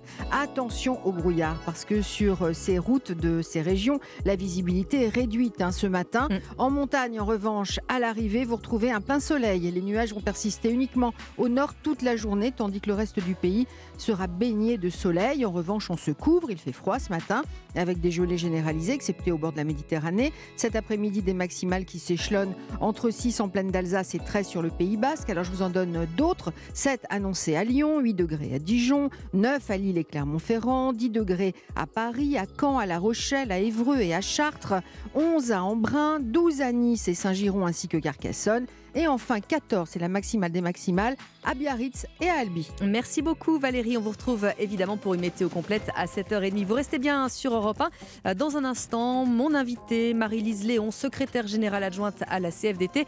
Qu'espère-t-elle de la journée de mobilisation d'aujourd'hui? Le front syndical est-il toujours uni? On en reparle évidemment. Restez bien là, tout de suite. Europe Matin Week-end. Lénaïque Monnier. Combien de Français dans la rue cet après-midi? La motivation euh, des syndicats est intacte. Nous parlons ce matin évidemment du projet de loi de report sur l'âge de départ à la retraite. Les débats ont commencé à l'Assemblée. Une jo- nouvelle journée de mobilisation de grève s'est déjà tenue mardi euh, dernier. Euh, bonjour Marie-Lise Léon. Bonjour. Secrétaire générale adjointe de la CFDT. Merci d'être avec nous ce matin sur Europe 1. Vous êtes évidemment sur le point d'aller manifester. Première chose, qu'est-ce que vous avez pensé des, des débats qui sont arrivés à l'Assemblée cette semaine? Alors, euh, ça a été une première semaine de débat euh, plutôt, euh, plutôt agitée. hein. On voit bien qu'il y a des difficultés à, à avoir des débats, des débats un peu sereins euh, euh, à l'Assemblée. Euh, nous, on, est, on, est, on suit effectivement attentivement ce qui se passe à, à l'Assemblée et notamment le fameux article 7 qui devrait être étudié la semaine prochaine, qui concerne le report de l'âge légal auquel nous sommes opposés. Alors, euh, Marie-Lise Léon, Elisabeth Borne dit écoutez, faire des ajustements, que 4 Français sur 10 finalement ne seraient pas concernés euh, par les 64 ans. Qu'est-ce que ça vous inspire? Alors, ce que nous inspire pour le moment de, les expressions qu'a pu avoir le gouvernement, c'est que euh, on est dans des ajustements. hein. On, se rend bien compte que le, recul de l'âge légal, qui est le cœur du, projet, euh, a des impacts extrêmement lourds, extrêmement injustes pour beaucoup, beaucoup de, Français et de et de- d'actifs et de travailleurs. Donc, euh, euh, il y a quelques ajustements. Nous, ce que l'on dit au gouvernement, c'est écouter ce que disent les organisations syndicales, écouter ce que disent les travailleurs, le monde du travail qui défile dans la rue depuis maintenant plusieurs jours, et, donc ne restez pas sourds à, ce, à, ce, à, ce, à cet appel de, du fait qu'il y a un rejet massif de ces 64 ans et qu'il faut retirer ce, ce- projet, cet article, et reprendre les choses à l'endroit, c'est-à-dire parler d'abord du travail avant de, de parler du, du report de l'âge légal. Alors, on va parler de la rue. hein, justement, il y avait un tout petit peu moins de monde mardi dernier, euh, ce qui s'explique entre autres par euh, le coût de la grève hein, pour euh, les travailleurs, pour les salariés. La mobilisation d'aujourd'hui, c'est pour relancer la machine? Alors, la mobilisation de ce samedi, c'est euh, le deuxième acte d'une mobilisation qui a démarré euh, mardi 7 et qui est proposée aujourd'hui à tous les travailleurs euh, pour que euh, tout le monde puisse s'exprimer sur ce rejet des 64 ans. On est tout à fait conscient, nous, euh, CFDT, que euh, c'est compliqué de pouvoir enchaîner euh, plusieurs jours de grève dans un même, euh, euh, euh, au fil des semaines. Et donc, c'est pour ça qu'on a proposé ce samedi et, qui sera bien entendu complémentaire de, tous ceux qui ont pu euh, déjà aller dans la rue mardi. Euh, donc euh, voilà, on, on s'attend à, une mobilisation massive euh, entre amis, en famille. Ça va être dans un autre cadre que ce qu'on a pu connaître euh, mardi et ça sera bien entendu complémentaire de, l'ensemble de- des, dates qui ont déjà été, euh, qui ont déjà été où il y a déjà eu beaucoup de mobilisation et, et sur lesquelles, voilà, qui nous font être euh, optimiste sur le fait qu'on on- on puisse être entendu parce que, un, c'est massif, deux, c'est unitaire, toutes les organisations syndicales sont, sont en phase. Alors, vous vous mettez euh, un chiffre peut-être? Vous espérez combien de monde cet après-midi et ce matin d'ailleurs, hein, parce que dans les régions, on, on défile plutôt dans la matinée? Alors, pas, pas de chiffres euh, à ce stade. Enfin, je pense qu'aujourd'hui, on sait que euh, notamment le- la journée du 31, euh, du 31 janvier, a, a ré- a- on a dépassé les scores de 1995. Donc, euh, on est sur des mobilisations, ça fait pas de doute. On est sur, des mobilisations massives. Euh, la journée de, de samedi, elle sera complémentaire de celle de mardi. Euh, donc, euh, l'idée qui- qu'il faut bien. euh, ce qui- est très intéressant dans ces mobilisations, c'est qu'elles sont un massives. Deux, elles, elles sont dans tous les territoires. On a beaucoup, beaucoup de points de mobilisation. D'ailleurs, tous celles et ceux qui veulent être mobilisés dans la journée de, de samedi euh, sur cfdt.fr, vous avez une carte avec tous les points de mobilisation. Et on voit que c'est tout le territoire français est, est- est- est couvert. Euh, il y a beaucoup, beaucoup de mobilisations dans des petites, des moyennes villes euh, avec des mobilisations massives. Euh, et c'est ça qui, qui est aujourd'hui un peu spécial dans ce mouvement, c'est que c'est le monde du travail qui s'exprime pour dire non aux 64 ans parce qu'aujourd'hui, les conditions de travail ne nous conviennent pas. Euh, nous, pour ceux qui ont commencé à travailler tôt, ce report de l'âge légal, il est euh, insupportable. Et donc, euh, voilà, c'est aussi une des spécificités, au- au-delà du nombre, c'est aussi cette spécificité de cette mobilisation. Et est-ce que vous pourriez du- durcir le ton? On parle déjà de grève de reconductible. Pardon. Les blocages, c'est une option également? Alors, l'objectif de la CFDT, c'est pas de bloquer de pays, c'est de bloquer cette réforme. Aujourd'hui, la situation de blocage, elle est de la responsabilité du gouvernement qui euh, ne veut pas entendre ce que, dit, euh, ce que disent les organisations syndicales, ce que disent tout ce monde du travail qui est mobilisé régulièrement dans la rue.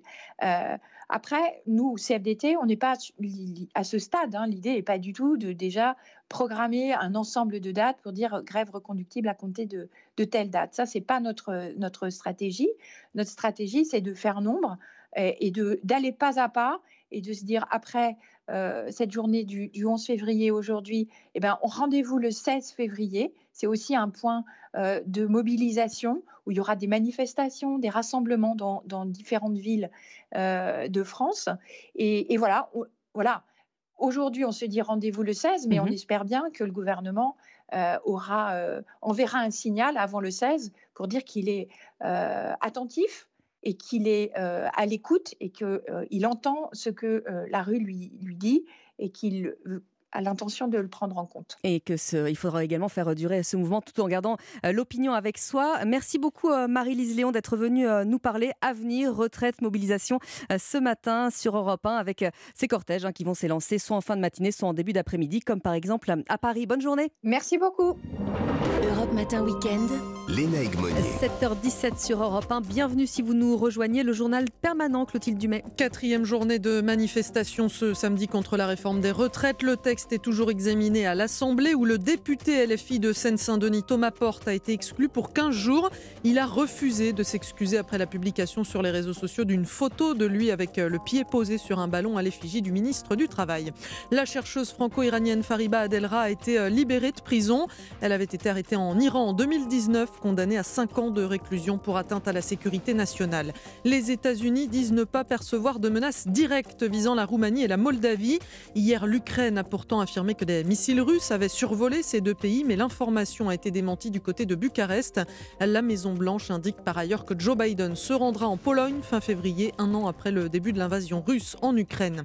Et puis le PSG va-t-il retrouver ses esprits sur le rocher cet après-midi après la défaite face à Marseille?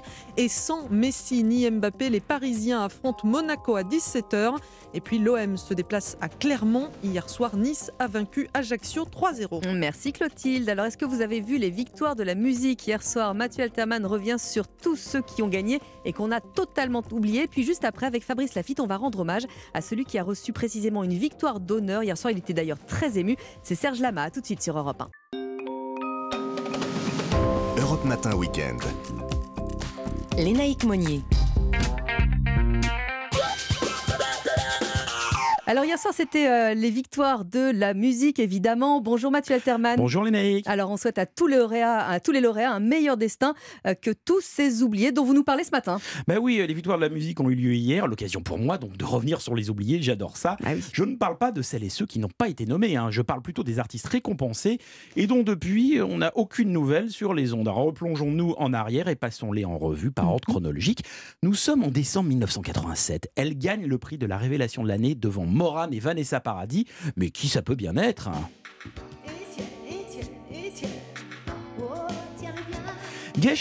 hein, qui n'a plus publié d'album depuis l'année 2000, même si son titre hein, était Dernière Nouvelle, un peu prémonitoire. Alors la chanteuse est depuis revenue à ses premières amours, la danse contemporaine. En 1990, autre récompense pour le moins surprenante, il est nommé dans la catégorie Révélation masculine et bat Jean-Louis Murat. Il s'agit de Philippe Lafontaine. Pas le temps tout. Juste assez pour tenter la satire que je veux lui plaire. Philippe Lafontaine, qui n'a tubé qu'une fois, vivrait depuis dans un manoir enchanté dans la banlieue de Bruxelles et ne menacerait personne d'un éventuel comeback. Alors coup double hein, d'ailleurs pour cette cérémonie de 1990, puisque la révélation féminine a également disparu de la circulation. Mais oui, Corinne Hermès, où es-tu?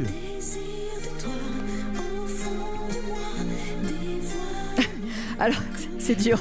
Je vais me faire l'avocate du diable quand même. Il s'agissait de révélation et parfois l'avenir n'est pas forcément acquis dans cette catégorie quand même. Oh, oh, mais j'ai également dû confirmer, oublier ma chère Lénaïque, Oh avec le groupe de l'année 1991 qui gagne devant la Mano Negra, c'est Elmer Footbeat.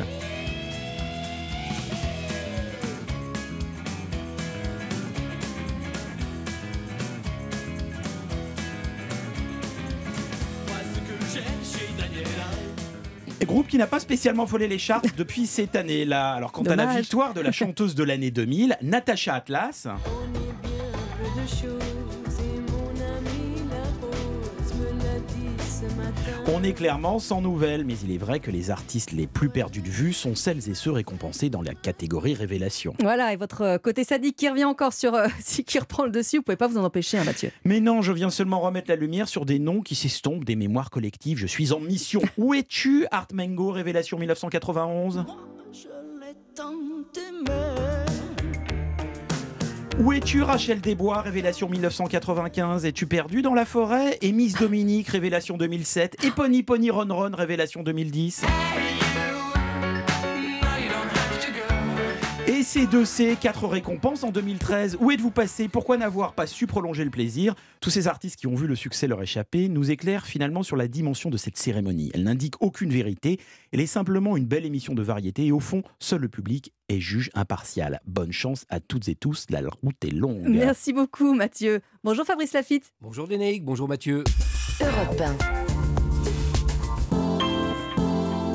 Alors lui, il n'a pas disparu du tout, hein. Fabrice. C'est Serge Lama qui a reçu hier soir sa victoire de la musique d'honneur. On lui souhaite un très bon anniversaire. Il a 80 ans aujourd'hui et double tournée de bougie d'ailleurs, puisque cette chanson-là fête son demi-siècle. Je m'en vais voir les petites femmes de Pigalle.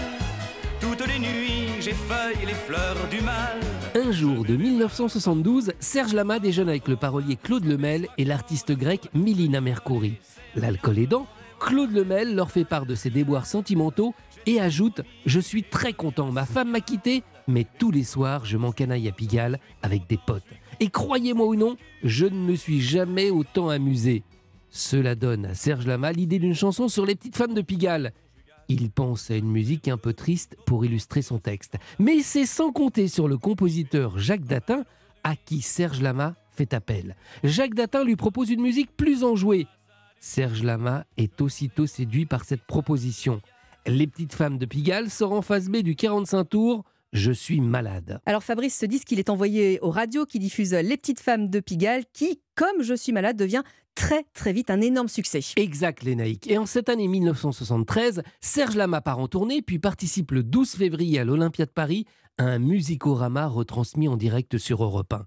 Il accède alors au statut de vedette et dans la foulée, Bruno Cocatrix, alors patron de l'Olympia, lui fait signer le soir même un contrat pour passer en vedette du 9 au 21 mars dans cette mythique salle. Un voyou m'a volé la femme de ma vie. Il m'a déshonoré, me disent mes amis. Mais je m'en fous pas mal aujourd'hui. Mais je m'en fous pas mal car depuis chaque nuit, je m'en vais voir les petites femmes de Pigalle. Toutes les nuits, j'effeuille les fleurs du mal. Je mets mes mains partout, je suis comme un bambin. Je m'aperçois qu'en amour, je n'y connaissais rien. Je m'en vais voir les petites femmes de Pigalle. J'étais fourmi et je deviens cigale. Et je suis content, je suis content, je suis content, je suis content, je suis cocu, mais content.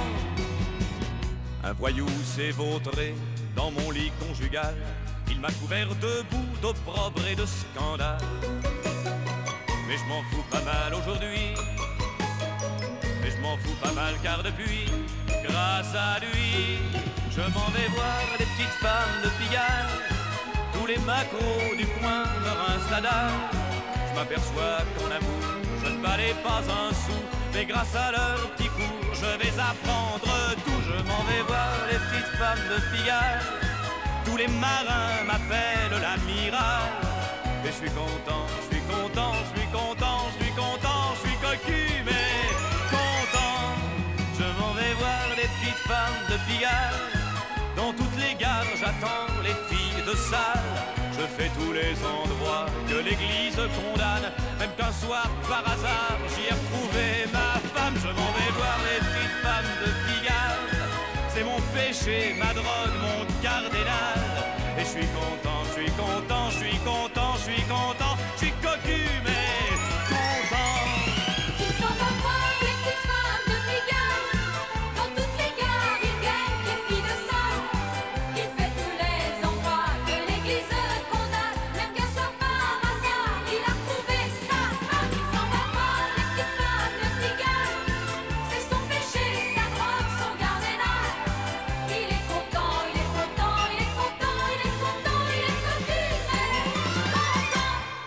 Serge Lama, 80 ans. Aujourd'hui, on lui souhaite encore évidemment un très bon anniversaire.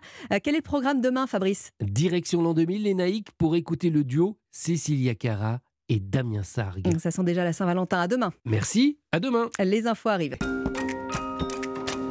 Europe Matin Weekend.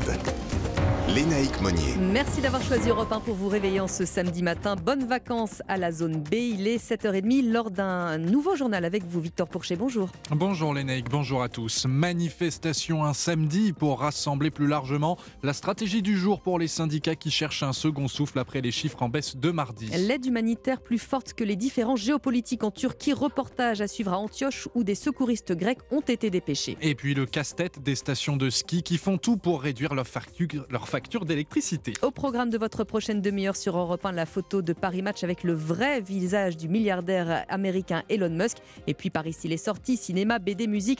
On en reparle évidemment avant 7h30, avant 7h20. Et puis juste avant le journal, bienvenue chez vous. Christophe Bordet vous dira quel est le bon moment pour un couple d'investir dans l'immobilier. Mais avant cela, la tendance météo, Valérie. Une grosse amplitude des températures entre cette nuit froide et la douceur de cet après-midi dans certaines régions, notamment au sud de la Garonne. Et météo complète juste après le journal. Europe 1. Quatrième journée donc de mobilisation contre la réforme des retraites. C'est la première un samedi. Les syndicats jouent gros aujourd'hui. Un objectif, réunir davantage de monde que mardi dernier après une légère baisse. Alors Barthélémy Philippe, une nouvelle journée de mobilisation en demi-teinte serait-elle le signe d'un début d'essoufflement du mouvement? Oui, car ce calendrier inhabituel a justement été choisi pour frapper un grand coup.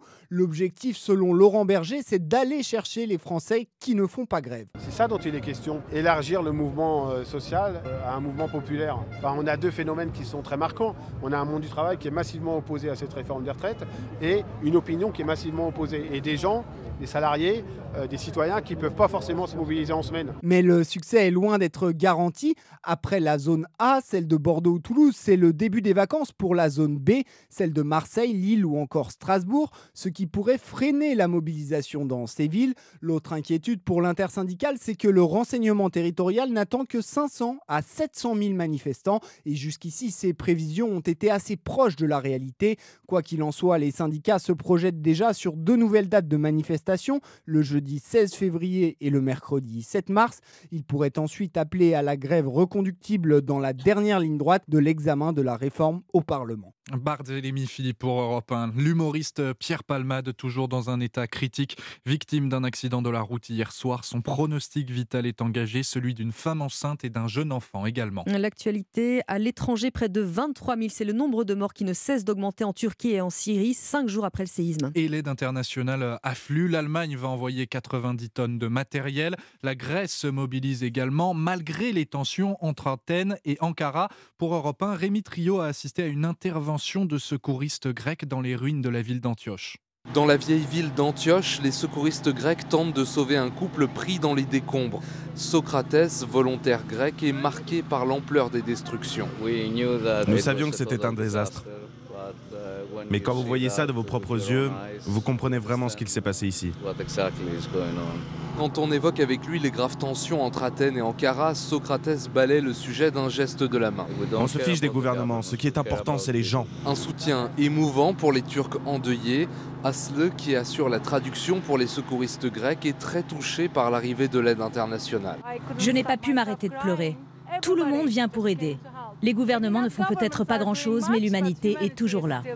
Une parenthèse dans les relations houleuses entre les deux voisins qui rappelle celle de 1999 après le grand tremblement de terre de Yalova, comme si dans l'adversité, Turcs et Grecs se rappelaient qu'ils peuvent se comporter en frères et non en ennemis.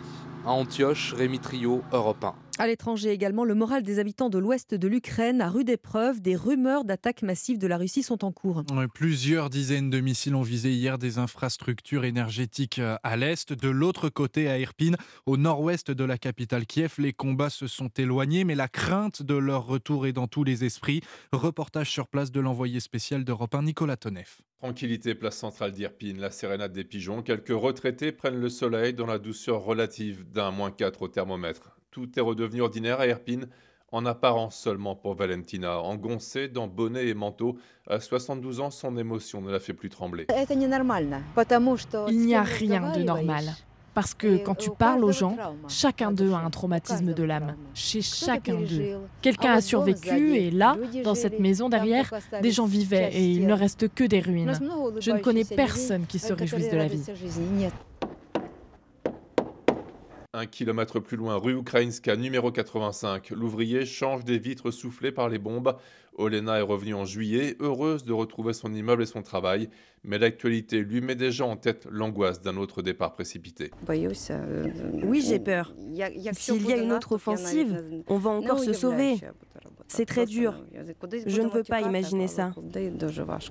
Étrange sensation d'habitants qui luttent pour reprendre pied chez eux en sachant que leur sort se décide loin de là, beaucoup plus à l'est. À Erpine, Nicolas Tonef, Europe 1. 7h36 sur Europe 1. Merci de nous écouter. Vous êtes peut-être d'ailleurs sur la route des vacances en ce moment. Elle commence pour la zone B.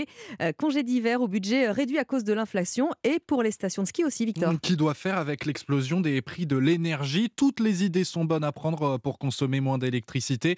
Exemple dans la station de Chamrousse en Isère avec ce reportage de notre correspondant Jean-Luc Bougeon. Le télécabine de la Croix qui monte jusqu'à 2200 mètres d'altitude. En apparence, tout est normal, sauf que cette année, ses œufs vont un peu moins vite, 4 mètres 50 à la seconde au lieu de 6 mètres, explique Mario Leto, chef d'exploitation des remontées mécaniques. Le fait de descendre de 1 mètre par seconde, c'est à peu près 20% d'économie. C'est énorme. En fait, ça se voit très, très peu. Pour monter en télécabine, c'est 6 minutes à grande vitesse et c'est 8 minutes avec euh, une vitesse un peu moindre. Donc 2 minutes de plus pour monter sur les pistes, ça se voit très peu, ça se voit même pas du tout sur le- la clientèle. Et en plus, euh, c'est très efficace au niveau de la consommation d'énergie. Autre piste d'économie, la production de neige de culture a été rationalisée. Les canons à neige, eh ben maintenant, il ne faut pas qu'on dépasse la puissance qui nous est accordée, parce que si on dépasse, eh ben déjà on paye cher et en plus c'est des pénalités. Donc c'est vraiment très ciblé. On produit, je dirais, quand on en a besoin. Des ajustements nécessaires pour éviter de faire flamber le prix du forfait qui va donc rester ici en dessous de 40 euros la journée. Un aspect très important dans cette station familiale et qui entend bien le rester. Champs-Rousse, Jean-Luc Bougeon, Europe 1. Et puisqu'on parlait de la route euh, des vacances, prudence hein, sur les routes bison futé voie rouge en région Auvergne-Rhône-Alpes dans le sens des départs. Circulation prévue particulièrement difficile sur la 43, direction les pistes évidemment. Merci Victor, à tout à l'heure. 7h37 sur Europe 1. Valérie Darmon, vous nous dites que le soleil préfère le sud. Eh oui, aujourd'hui et demain, il va gagner du terrain au nord quand même. Donc c'est juste aujourd'hui, Ah, hein, notamment sur le nord-ouest. hein. Alors ce samedi, le ciel est nuageux tout de même, de la vallée de la Loire aux côtes de la Manche, en Bretagne, sur les Hauts-de-France, jusqu'au nord de Paris et dans les Ardennes. Attention sur ces régions au brouillard parfois dense, surtout si vous prenez la route donc des vacances. Mais au fil des heures, de belles éclaircies reviennent hein, du sud de la Bretagne et des pays de la Loire au centre. Ailleurs, vous profitez d'une journée magnifique, surtout au sud de la Garonne. C'est d'ailleurs un très beau temps qui s'impose pour cette seconde semaine de vacances. Les conditions anticycloniques dominent, au moins jusqu'à mercredi. Une perturbation pourrait juste toucher ce jeudi le nord de la Loire, mais rien de méchant. Et les températures seront encore euh, assez basses le matin, tandis que le ressenti sera presque printanier par endroits l'après-midi. Merci beaucoup Valérie. On vous retrouve euh, évidemment à 8h pour une météo complète. À tout à l'heure.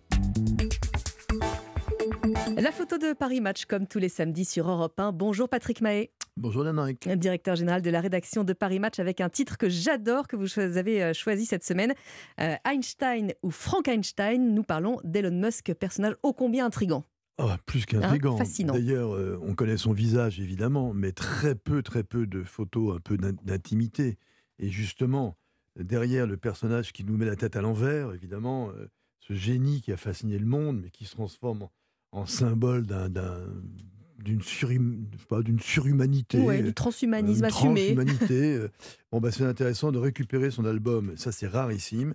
Cet album photo de sa jeunesse, euh, de ses amours d'ailleurs, Oui. ont été tout simplement vendus aux enchères par sa petite amie de l'époque euh, qui s'appelait Jennifer Guiney et qu'elle avait vendu pour 165 000 dollars quand même. Ah oui. Alors, on est loin des 44 milliards d'achat de Twitter, évidemment. C'est sûr. Euh, c'est vrai. Mais quand même, c'est intéressant de voir ce, ce personnage qui est donc obsédé par l'idée de surhomme, euh, qui mène des expériences en laboratoire, euh, qui voudrait absolument que les hommes se fassent implanter de l'intelligence artificielle dans le cerveau, qui d'ailleurs, pour y parvenir dans ses rêves, euh, a sacrifié déjà 1500 animaux à peu près pour des expériences On en a découvert ça il y a peu de temps, effectivement. Et sinon, cet homme qui, il faut le savoir aussi, travaille, euh, il revendique travailler 120 heures par semaine.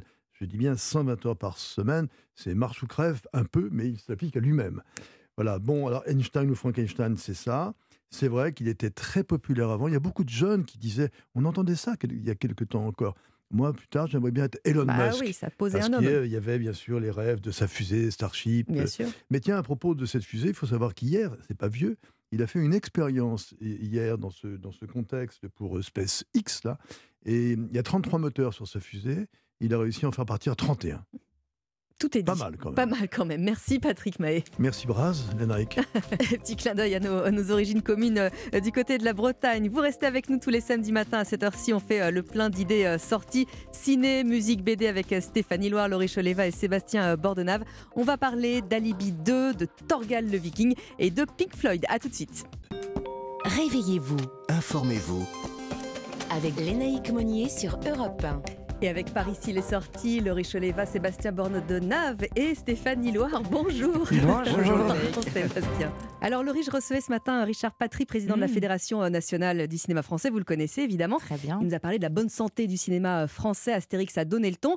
Et cette semaine, eh bien, on va compter aussi sur euh, bah, la bande la plus euh, populaire du cinéma finalement. Exactement, c'est la bande à Fifi, Philippe Lachaud, Julien Ruti, Elodie Fontan Mm. ou encore Tarek Boudali.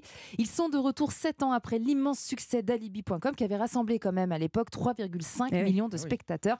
Vont-ils faire encore mieux? J'en suis certaine. Alors pour rappel, à la fin du premier épisode, c'est Greg, hein, le personnage joué par Philippe Lachaud, qui promet à Flo qu'il ne lui mentira plus jamais et que par conséquent, il va fermer définitivement son agence Alibi.com. Ça vous dirait d'être mes témoins? Non Je suis la femme la plus heureuse du monde. T'es bien sûr de toi pour ce mariage? Il avait quand même construit tout un alibi pour aider ton père à avoir une maîtresse. Alors voilà, hein, Greg, oui c'est sûr, hein, ça le fait Alors pas. ça le voilà. fait pas. Moyen. C'est moyen. Greg a franchi le cap de la demande en mariage, mais pour concrétiser ce beau projet, il reste quand même une ombre au tableau, ses parents. En fait, ma belle famille veut absolument que mes parents soient présents au mariage. Ah merde Ce n'est pas moi le problème, c'est ton escroc de père. Fiston C'est pas moi le problème, c'est ta psychopathe de merde. Et si t'as honte, on peut faire un alibi famille. On loue des faux parents comme on a fait pour le fils de Francis Lalanne. Pas bête. Gérard Jugnot, euh, les- l'escroc de père, et Ariel Dombal, la maman, euh, actrice de euh, porno. Donc c'est vrai que ça, ça passe, Oui. ça passe moyen. Alors autant vous dire que rien ne va se passer comme prévu. Le rythme du film est très soutenu, des quiproquos, des gags, des vannes, des catastrophes en cascade, et une scène d'anthologie où l'on voit Didier Didier Bourdon qui joue euh, nu au frisbee avec ses fesses. Je ne vous en dis pas plus. le ton est donné. Mais le film est drôle sans jamais être vulgaire. Vous pouvez y aller en famille, les yeux fermés. on va peut-être fermer les yeux à certains moments. Alors, dans un, autre, dans un autre registre, Laurie, vous nous proposez, euh, et Christophe Ondelat dans son podcast du jour aussi d'ailleurs, un, biopic historique sur le mm. racisme. Oui, c'est un film euh, européen, une histoire effroyable mais importante qui résonne encore aujourd'hui, celle d'Emmett Till. Mm. Alors, Emmett Till, c'est un adolescent afro-américain de 14 ans dans les années 50 dans l'état du Mississippi qui s'est fait lyncher et torturer à mort par deux hommes blancs. La raison, il aurait sifflé une femme blanche. Alors le film lui rend hommage bien sûr, mais c'est surtout un biopic sur le combat de sa mère, prête à tout pour lui rendre justice. Le monde entier doit voir ce qu'on a fait à mon fils. En quoi risquer ta vie lui rendra service? Je dois me montrer forte pour mon enfant. Cette mère qui s'est battue pour laisser le cercueil mm. ouvert et montrer à tous le visage méconnaissable de son enfant forcément, hein, en tant que, que maman, ce film m'a bouleversée. Alors, la semaine dernière, avec vous, Laurie, on a parlé d'Astérix. Sébastien, vous convoquez à votre tour une légende ah de la BD. C'est un viking, c'est Torgal. Exactement, Torgal, le personnage a plus de 45 ans et il existe une quarantaine d'albums de Torgal. Ça veut dire que ça n'a pas chômé du côté des créateurs ah et euh, de ceux qui ont pris la relève. 1977, c'est sa naissance dans le journal de Tintin. Le succès est immédiat et pourtant, bon bah, l'histoire, c'est celle d'un bébé adopté par un chef viking qui le trouve pendant une tempête de mer sur une embarcation qui en fait est un vaisseau spatial. Mm. J'avoue que ça ressemble plus à un bad trip qu'un scénario euh, BD, mais c'était sans compter la collaboration entre deux génies, Jean Van Damme, belge, on lui doit les scénarios de 13, Largo Winch et plein d'autres, et Gregor Rosinski, le dessinateur d'origine polonaise, un génie absolu. Le succès est colossal, 15 millions d'albums vendus et j'en rajoute 5 pour ceux publiés en langues étrangères. Devenu une valeur sûre, on invente des préquels, des spin-offs, mais c'est toujours supervisé par les créateurs originaux qui sont toujours de ah ce monde. C'est le principe du dernier album très très réussi de Torgal. Alors ça s'appelle Adieu à Aricia. Et c'est un peu un mix entre euh, Torgal et Retour vers le futur. Ah. Torgal est vieux, il doit faire le deuil de son grand amour, sa femme Aricia qui vient de mourir. Et c'est à ce moment-là que Nidog, son ennemi de toujours, un serpent qui est d'ailleurs un vrai démon hein, dans le, la mythologie nordique, lui propose un anneau pour voyager dans le temps et revoir l'amour de sa vie bah, Souci, il revient à l'époque où Aricia est une enfant et ah en plus, il se rencontre lui-même jeune, bah, comme dans Retour vers le futur. Mm. Une aventure épique commence, dessinée avec force et conviction par Robin Recht, qui, euh, pendant le confinement Covid, a pu faire une webcam avec le, dessinateur initial de Torgal. Il lui a conseillé, bah, rajoute des traits à Torgal vieux, voilà, et hop, le résultat est là. Sublime, le dernier Torgal chez euh, Le Lombard. C'est le premier d'une longue série qui s'appelle Torgal Saga. Un artiste vient et crée une aventure de Torgal inédite. Et bah là, c'est vraiment très, très réussi va le lire. Ouais. Et puis, bah, si, euh, je voulais aussi vous en profiter pour citer la parution de Ratiche ah. euh, au requin marteau. C'est une BD format poche, une toute petite BD et 74 pages quand même, hein, avec ah, des bah, histoires bien pour le train pour les vacances. Exactement, exactement. Des jeux, des bêtises. Ça reprend un peu la tradition des fumetti italiens. Vous savez, les petites BD de gare comme ça des années 50. Ça s'appelle Ratiche, de la petite BD de grande qualité. Eh ben, merci beaucoup, euh, Sébastien. Alors, avec vous, Stéphanie, on va se plonger non pas dans les années 50, mais un petit peu plus tard, dans les années 70. On, fait, on va faire plaisir à beaucoup de fans. Et ils sont nombreux, et j'en suis, de Pink Floyd. Exactement, des fans absolus de Pink Floyd font revivre des morceaux d'anthologie euh, du groupe sur scène. 12 musiciens originaires du Var et des Alpes-Maritimes interprètent des morceaux mythiques euh, de Pink Floyd au sein du groupe qu'ils ont nommé So Floyd, ah. qui a entamé d'ailleurs une tournée de 17 dates depuis le 4 février dernier. Écoutez, c'est assez impressionnant.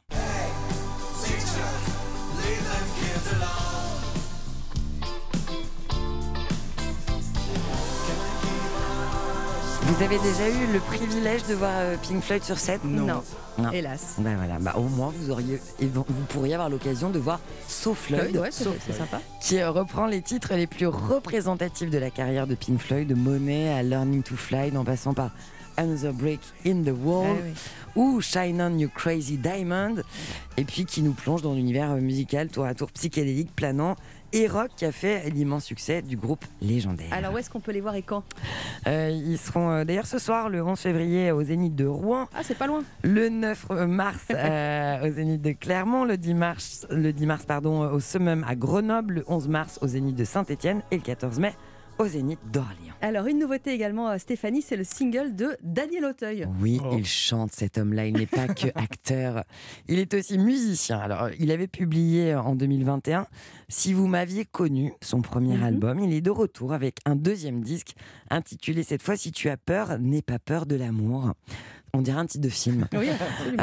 Euh, qui va sortir le 17 mars prochain. Une seconde aventure musicale qui est toujours accompagnée de Gaëtan Roussel de Louise Attaque, Mhm. euh, qu'il compare d'ailleurs à- à son chef opérateur, celui qui vient éclairer l'ensemble. Daniel Auteuil, il a sorti hier un premier single, extrait de cet album, et il s'appelle Les Petites Coupures. Les petites coupures, les petites griffures, les simples égratignures font de grandes douleurs. Les petites morsures. On est loin de son titre qu'il avait sorti en 1980 Bah qui oui. s'appelait Que la vie me pardonne. Bah oui, il a progressé depuis, en Voilà. temps, on peut lui On reconnaître. est dans un autre univers. Daniel Auteuil, il sera sur la scène du Casino de Paris le 18 mars prochain et aussi en tournée dans toute la France. Merci Stéphanie, on va vous retrouver euh, tout à l'heure à 16h avec euh, Grand Corps Malade et puis vous me faites plaisir parce que demain vous recevez mes compatriotes brestois de Matmata. Exactement. Et cet après-midi, on parle des victoires de la musique. On revient sur ce palmarès. Évidemment, bien sûr. Merci beaucoup. Euh, vous restez euh, avec nous euh, sur Europe 1. Dans un instant, Christophe Bordet va nous aider à améliorer la qualité de l'air dans nos appartements. On en a besoin. Europe Matin Week-end. Lénaïque Monnier. Bienvenue sur Europe 1. Bon réveil. Il est 7h53. Le journal permanent Victor Porcher. L'humoriste Pierre Palmade dans un état critique à l'hôpital après un accident de la route survenu hier soir vers 18h45 sur une route départementale de Seine-et-Marne. Le comédien a dû être désincarcéré de l'habitacle. Son pronostic vital est engagé, tout comme celui d'une femme enceinte et d'un jeune enfant. Une voix de moins dans les rangs de la France insoumise à l'Assemblée nationale contre la réforme des retraites. Le député Thomas Porte est exclu pour 15 jours de l'hémicycle. Cela fait suite à la publication sur ses réseaux euh, d'une photo le montrant pied sur un ballon à l'effigie d'Olivier Dussopt, le ministre du Travail. Le palmarès 2023 des victoires de la musique. Parmi les vainqueurs, la chanteuse belge Angèle est sacrée artiste féminine de l'année. Stromae empoche le prix masculin. Autre grand gagnant, le rappeur Aurel San, trois prix à son actif. Et puis en rugby, c'est le choc du jour dans le tournoi des six nations. Irlande-France, tout simplement les deux meilleures équipes du monde face à face qu'on envoie 15h15. Avec évidemment un suivi d'Axel May dans les flashs sur Europe 1. Merci Victor. Retrouvez toute l'actualité immobilière. Le réseau Guy vous présente Bienvenue chez vous. Europe Matin Week-end. Bienvenue chez vous.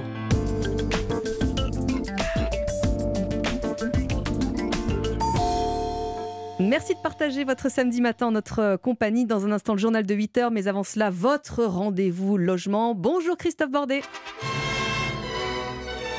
Bonjour, bonjour, ma chère Léna. Non, non, non, ne rêvez pas. Vous y allez. Je ne vais pas vous demander en mariage. Ouf. Je- Bah, dis donc, elle, elle m'a bien clashé là. Euh, je sais que votre cœur est déjà pris, mais je profite de la période. Je rappelle que le 14 février, c'est la Saint-Valentin, la fête des amoureux. Et qui dit amour dit vie à deux et achat ensemble de son petit nid douillet. Alors, où est-ce que vous voulez en venir, Christophe? Je ne suis pas là. Écoutez, je vais vous présenter ce matin une étude qui vient d'être réalisée pour la Saint-Valentin sur les Français et leurs projets immobiliers en couple. Étude réalisée sur un échantillon représentatif de 1000 personnes interrogées par l'Institut YouGov. D'abord, vous êtes 6 Français sur 10 à vivre en duo, il faut le savoir, c'est pas si mal que ça. Mais au bout de combien d'années de vie à deux achetez-vous en moyenne un appartement ou une maison? C'est la question. Réponse avec Alexandra Verliac de Meilleurs Agents. il semblerait qu'il y ait un cap autour des deux ans. Donc, les couples français nous racontent qu'ils sont prêts à emménager ensemble en moins de deux ans, mais par contre, pour acheter ensemble, ils ne s'imaginent pas le faire avant deux ans. Alors, les Français sont assez euh, traditionnels, hein, finalement, Christophe, euh, puisque dans cette étude, l'achat d'un bien immobilier en amoureux arrive dans le top 3 des événements qui engagent le plus dans la vie. Oui, bah c'est vrai, en c'est vrai. Avec le mariage et la naissance de ses enfants, l'acquisition d'un logement est évidemment primordiale. On est comme ça, hein, finalement. On est les, les French lovers tradis, euh, plus qu'il n'y paraît d'ailleurs. Mhm. Cela étant, la vie n'est pas toujours un long fleuve tranquille, hein, comme vous le savez. D'où cette question combien de temps faut-il conserver son logement à deux pour qu'il soit amorti? Alors, on a regardé sur l'ensemble des 51 plus grandes villes françaises, on arrive à une moyenne de 7 ans. Mais attention, il y a de grandes disparités. Par exemple, on arrive au cas de euh, La Rochelle où il faut plus de 16 ans pour amortir son achat, alors qu'à l'inverse, à Saint-Étienne, il suffit de 18 mois. Donc, dépendant de la ville où on habite, euh, le couple doit tenir plus ou moins longtemps. Bah oui, c'est pas Oui, toujours ça, hein. simple. Alors, On s'engage. Bon, on parle d'achat en amoureux, mais on peut aussi se poser la question est-ce que c'est pas mieux de louer Alexandra Verliac? Ça va être la différence entre les loyers et les prix. Donc, prenons un exemple. À Mulhouse, par exemple, un loyer pour un T2 de 45 mètres carrés est de 607 euros. À La Rochelle, il est de 659. Donc, vous me direz, pas une grande différence. Par contre, à l'achat, un T2 à Mulhouse coûte 56 700 euros, alors qu'à La Rochelle, il coûte plus de 230 000 euros. Ah oui. C'est pas la même chose. C'est pas la même région en même non, temps, hein, il faut quand même le dire. Dernier point, Léna, pour séduire votre banquier, pour décrocher le prêt immobilier qui va vous permettre Mhm. de réaliser votre rêve, eh bien, en couple, évidemment, avec deux contrats de travail, c'est beaucoup plus facile. Alors, alors On tombe amoureux, les amis, et On s'installe. Allez, on reste prosaïque un peu quand Bonne même. Saint-Valentin. Merci Christophe, à demain. C'était Bienvenue chez vous avec le réseau Guy Hockey. Pour votre projet immobilier, bénéficiez de l'accompagnement personnalisé et des services exclusifs Guy Hockey. Rendez-vous en agence et sur guy-hockey.com. Et vous restez bien sur Europe 1, bien sûr, il est 7h58. Ça veut dire que dans deux petites minutes, on a rendez-vous avec Clotilde Dumais et Geoffrey Branger pour le journal de 8h. Notre dossier ce matin consacré aux manifestations contre la réforme des retraites. À tout de suite. Europe 1.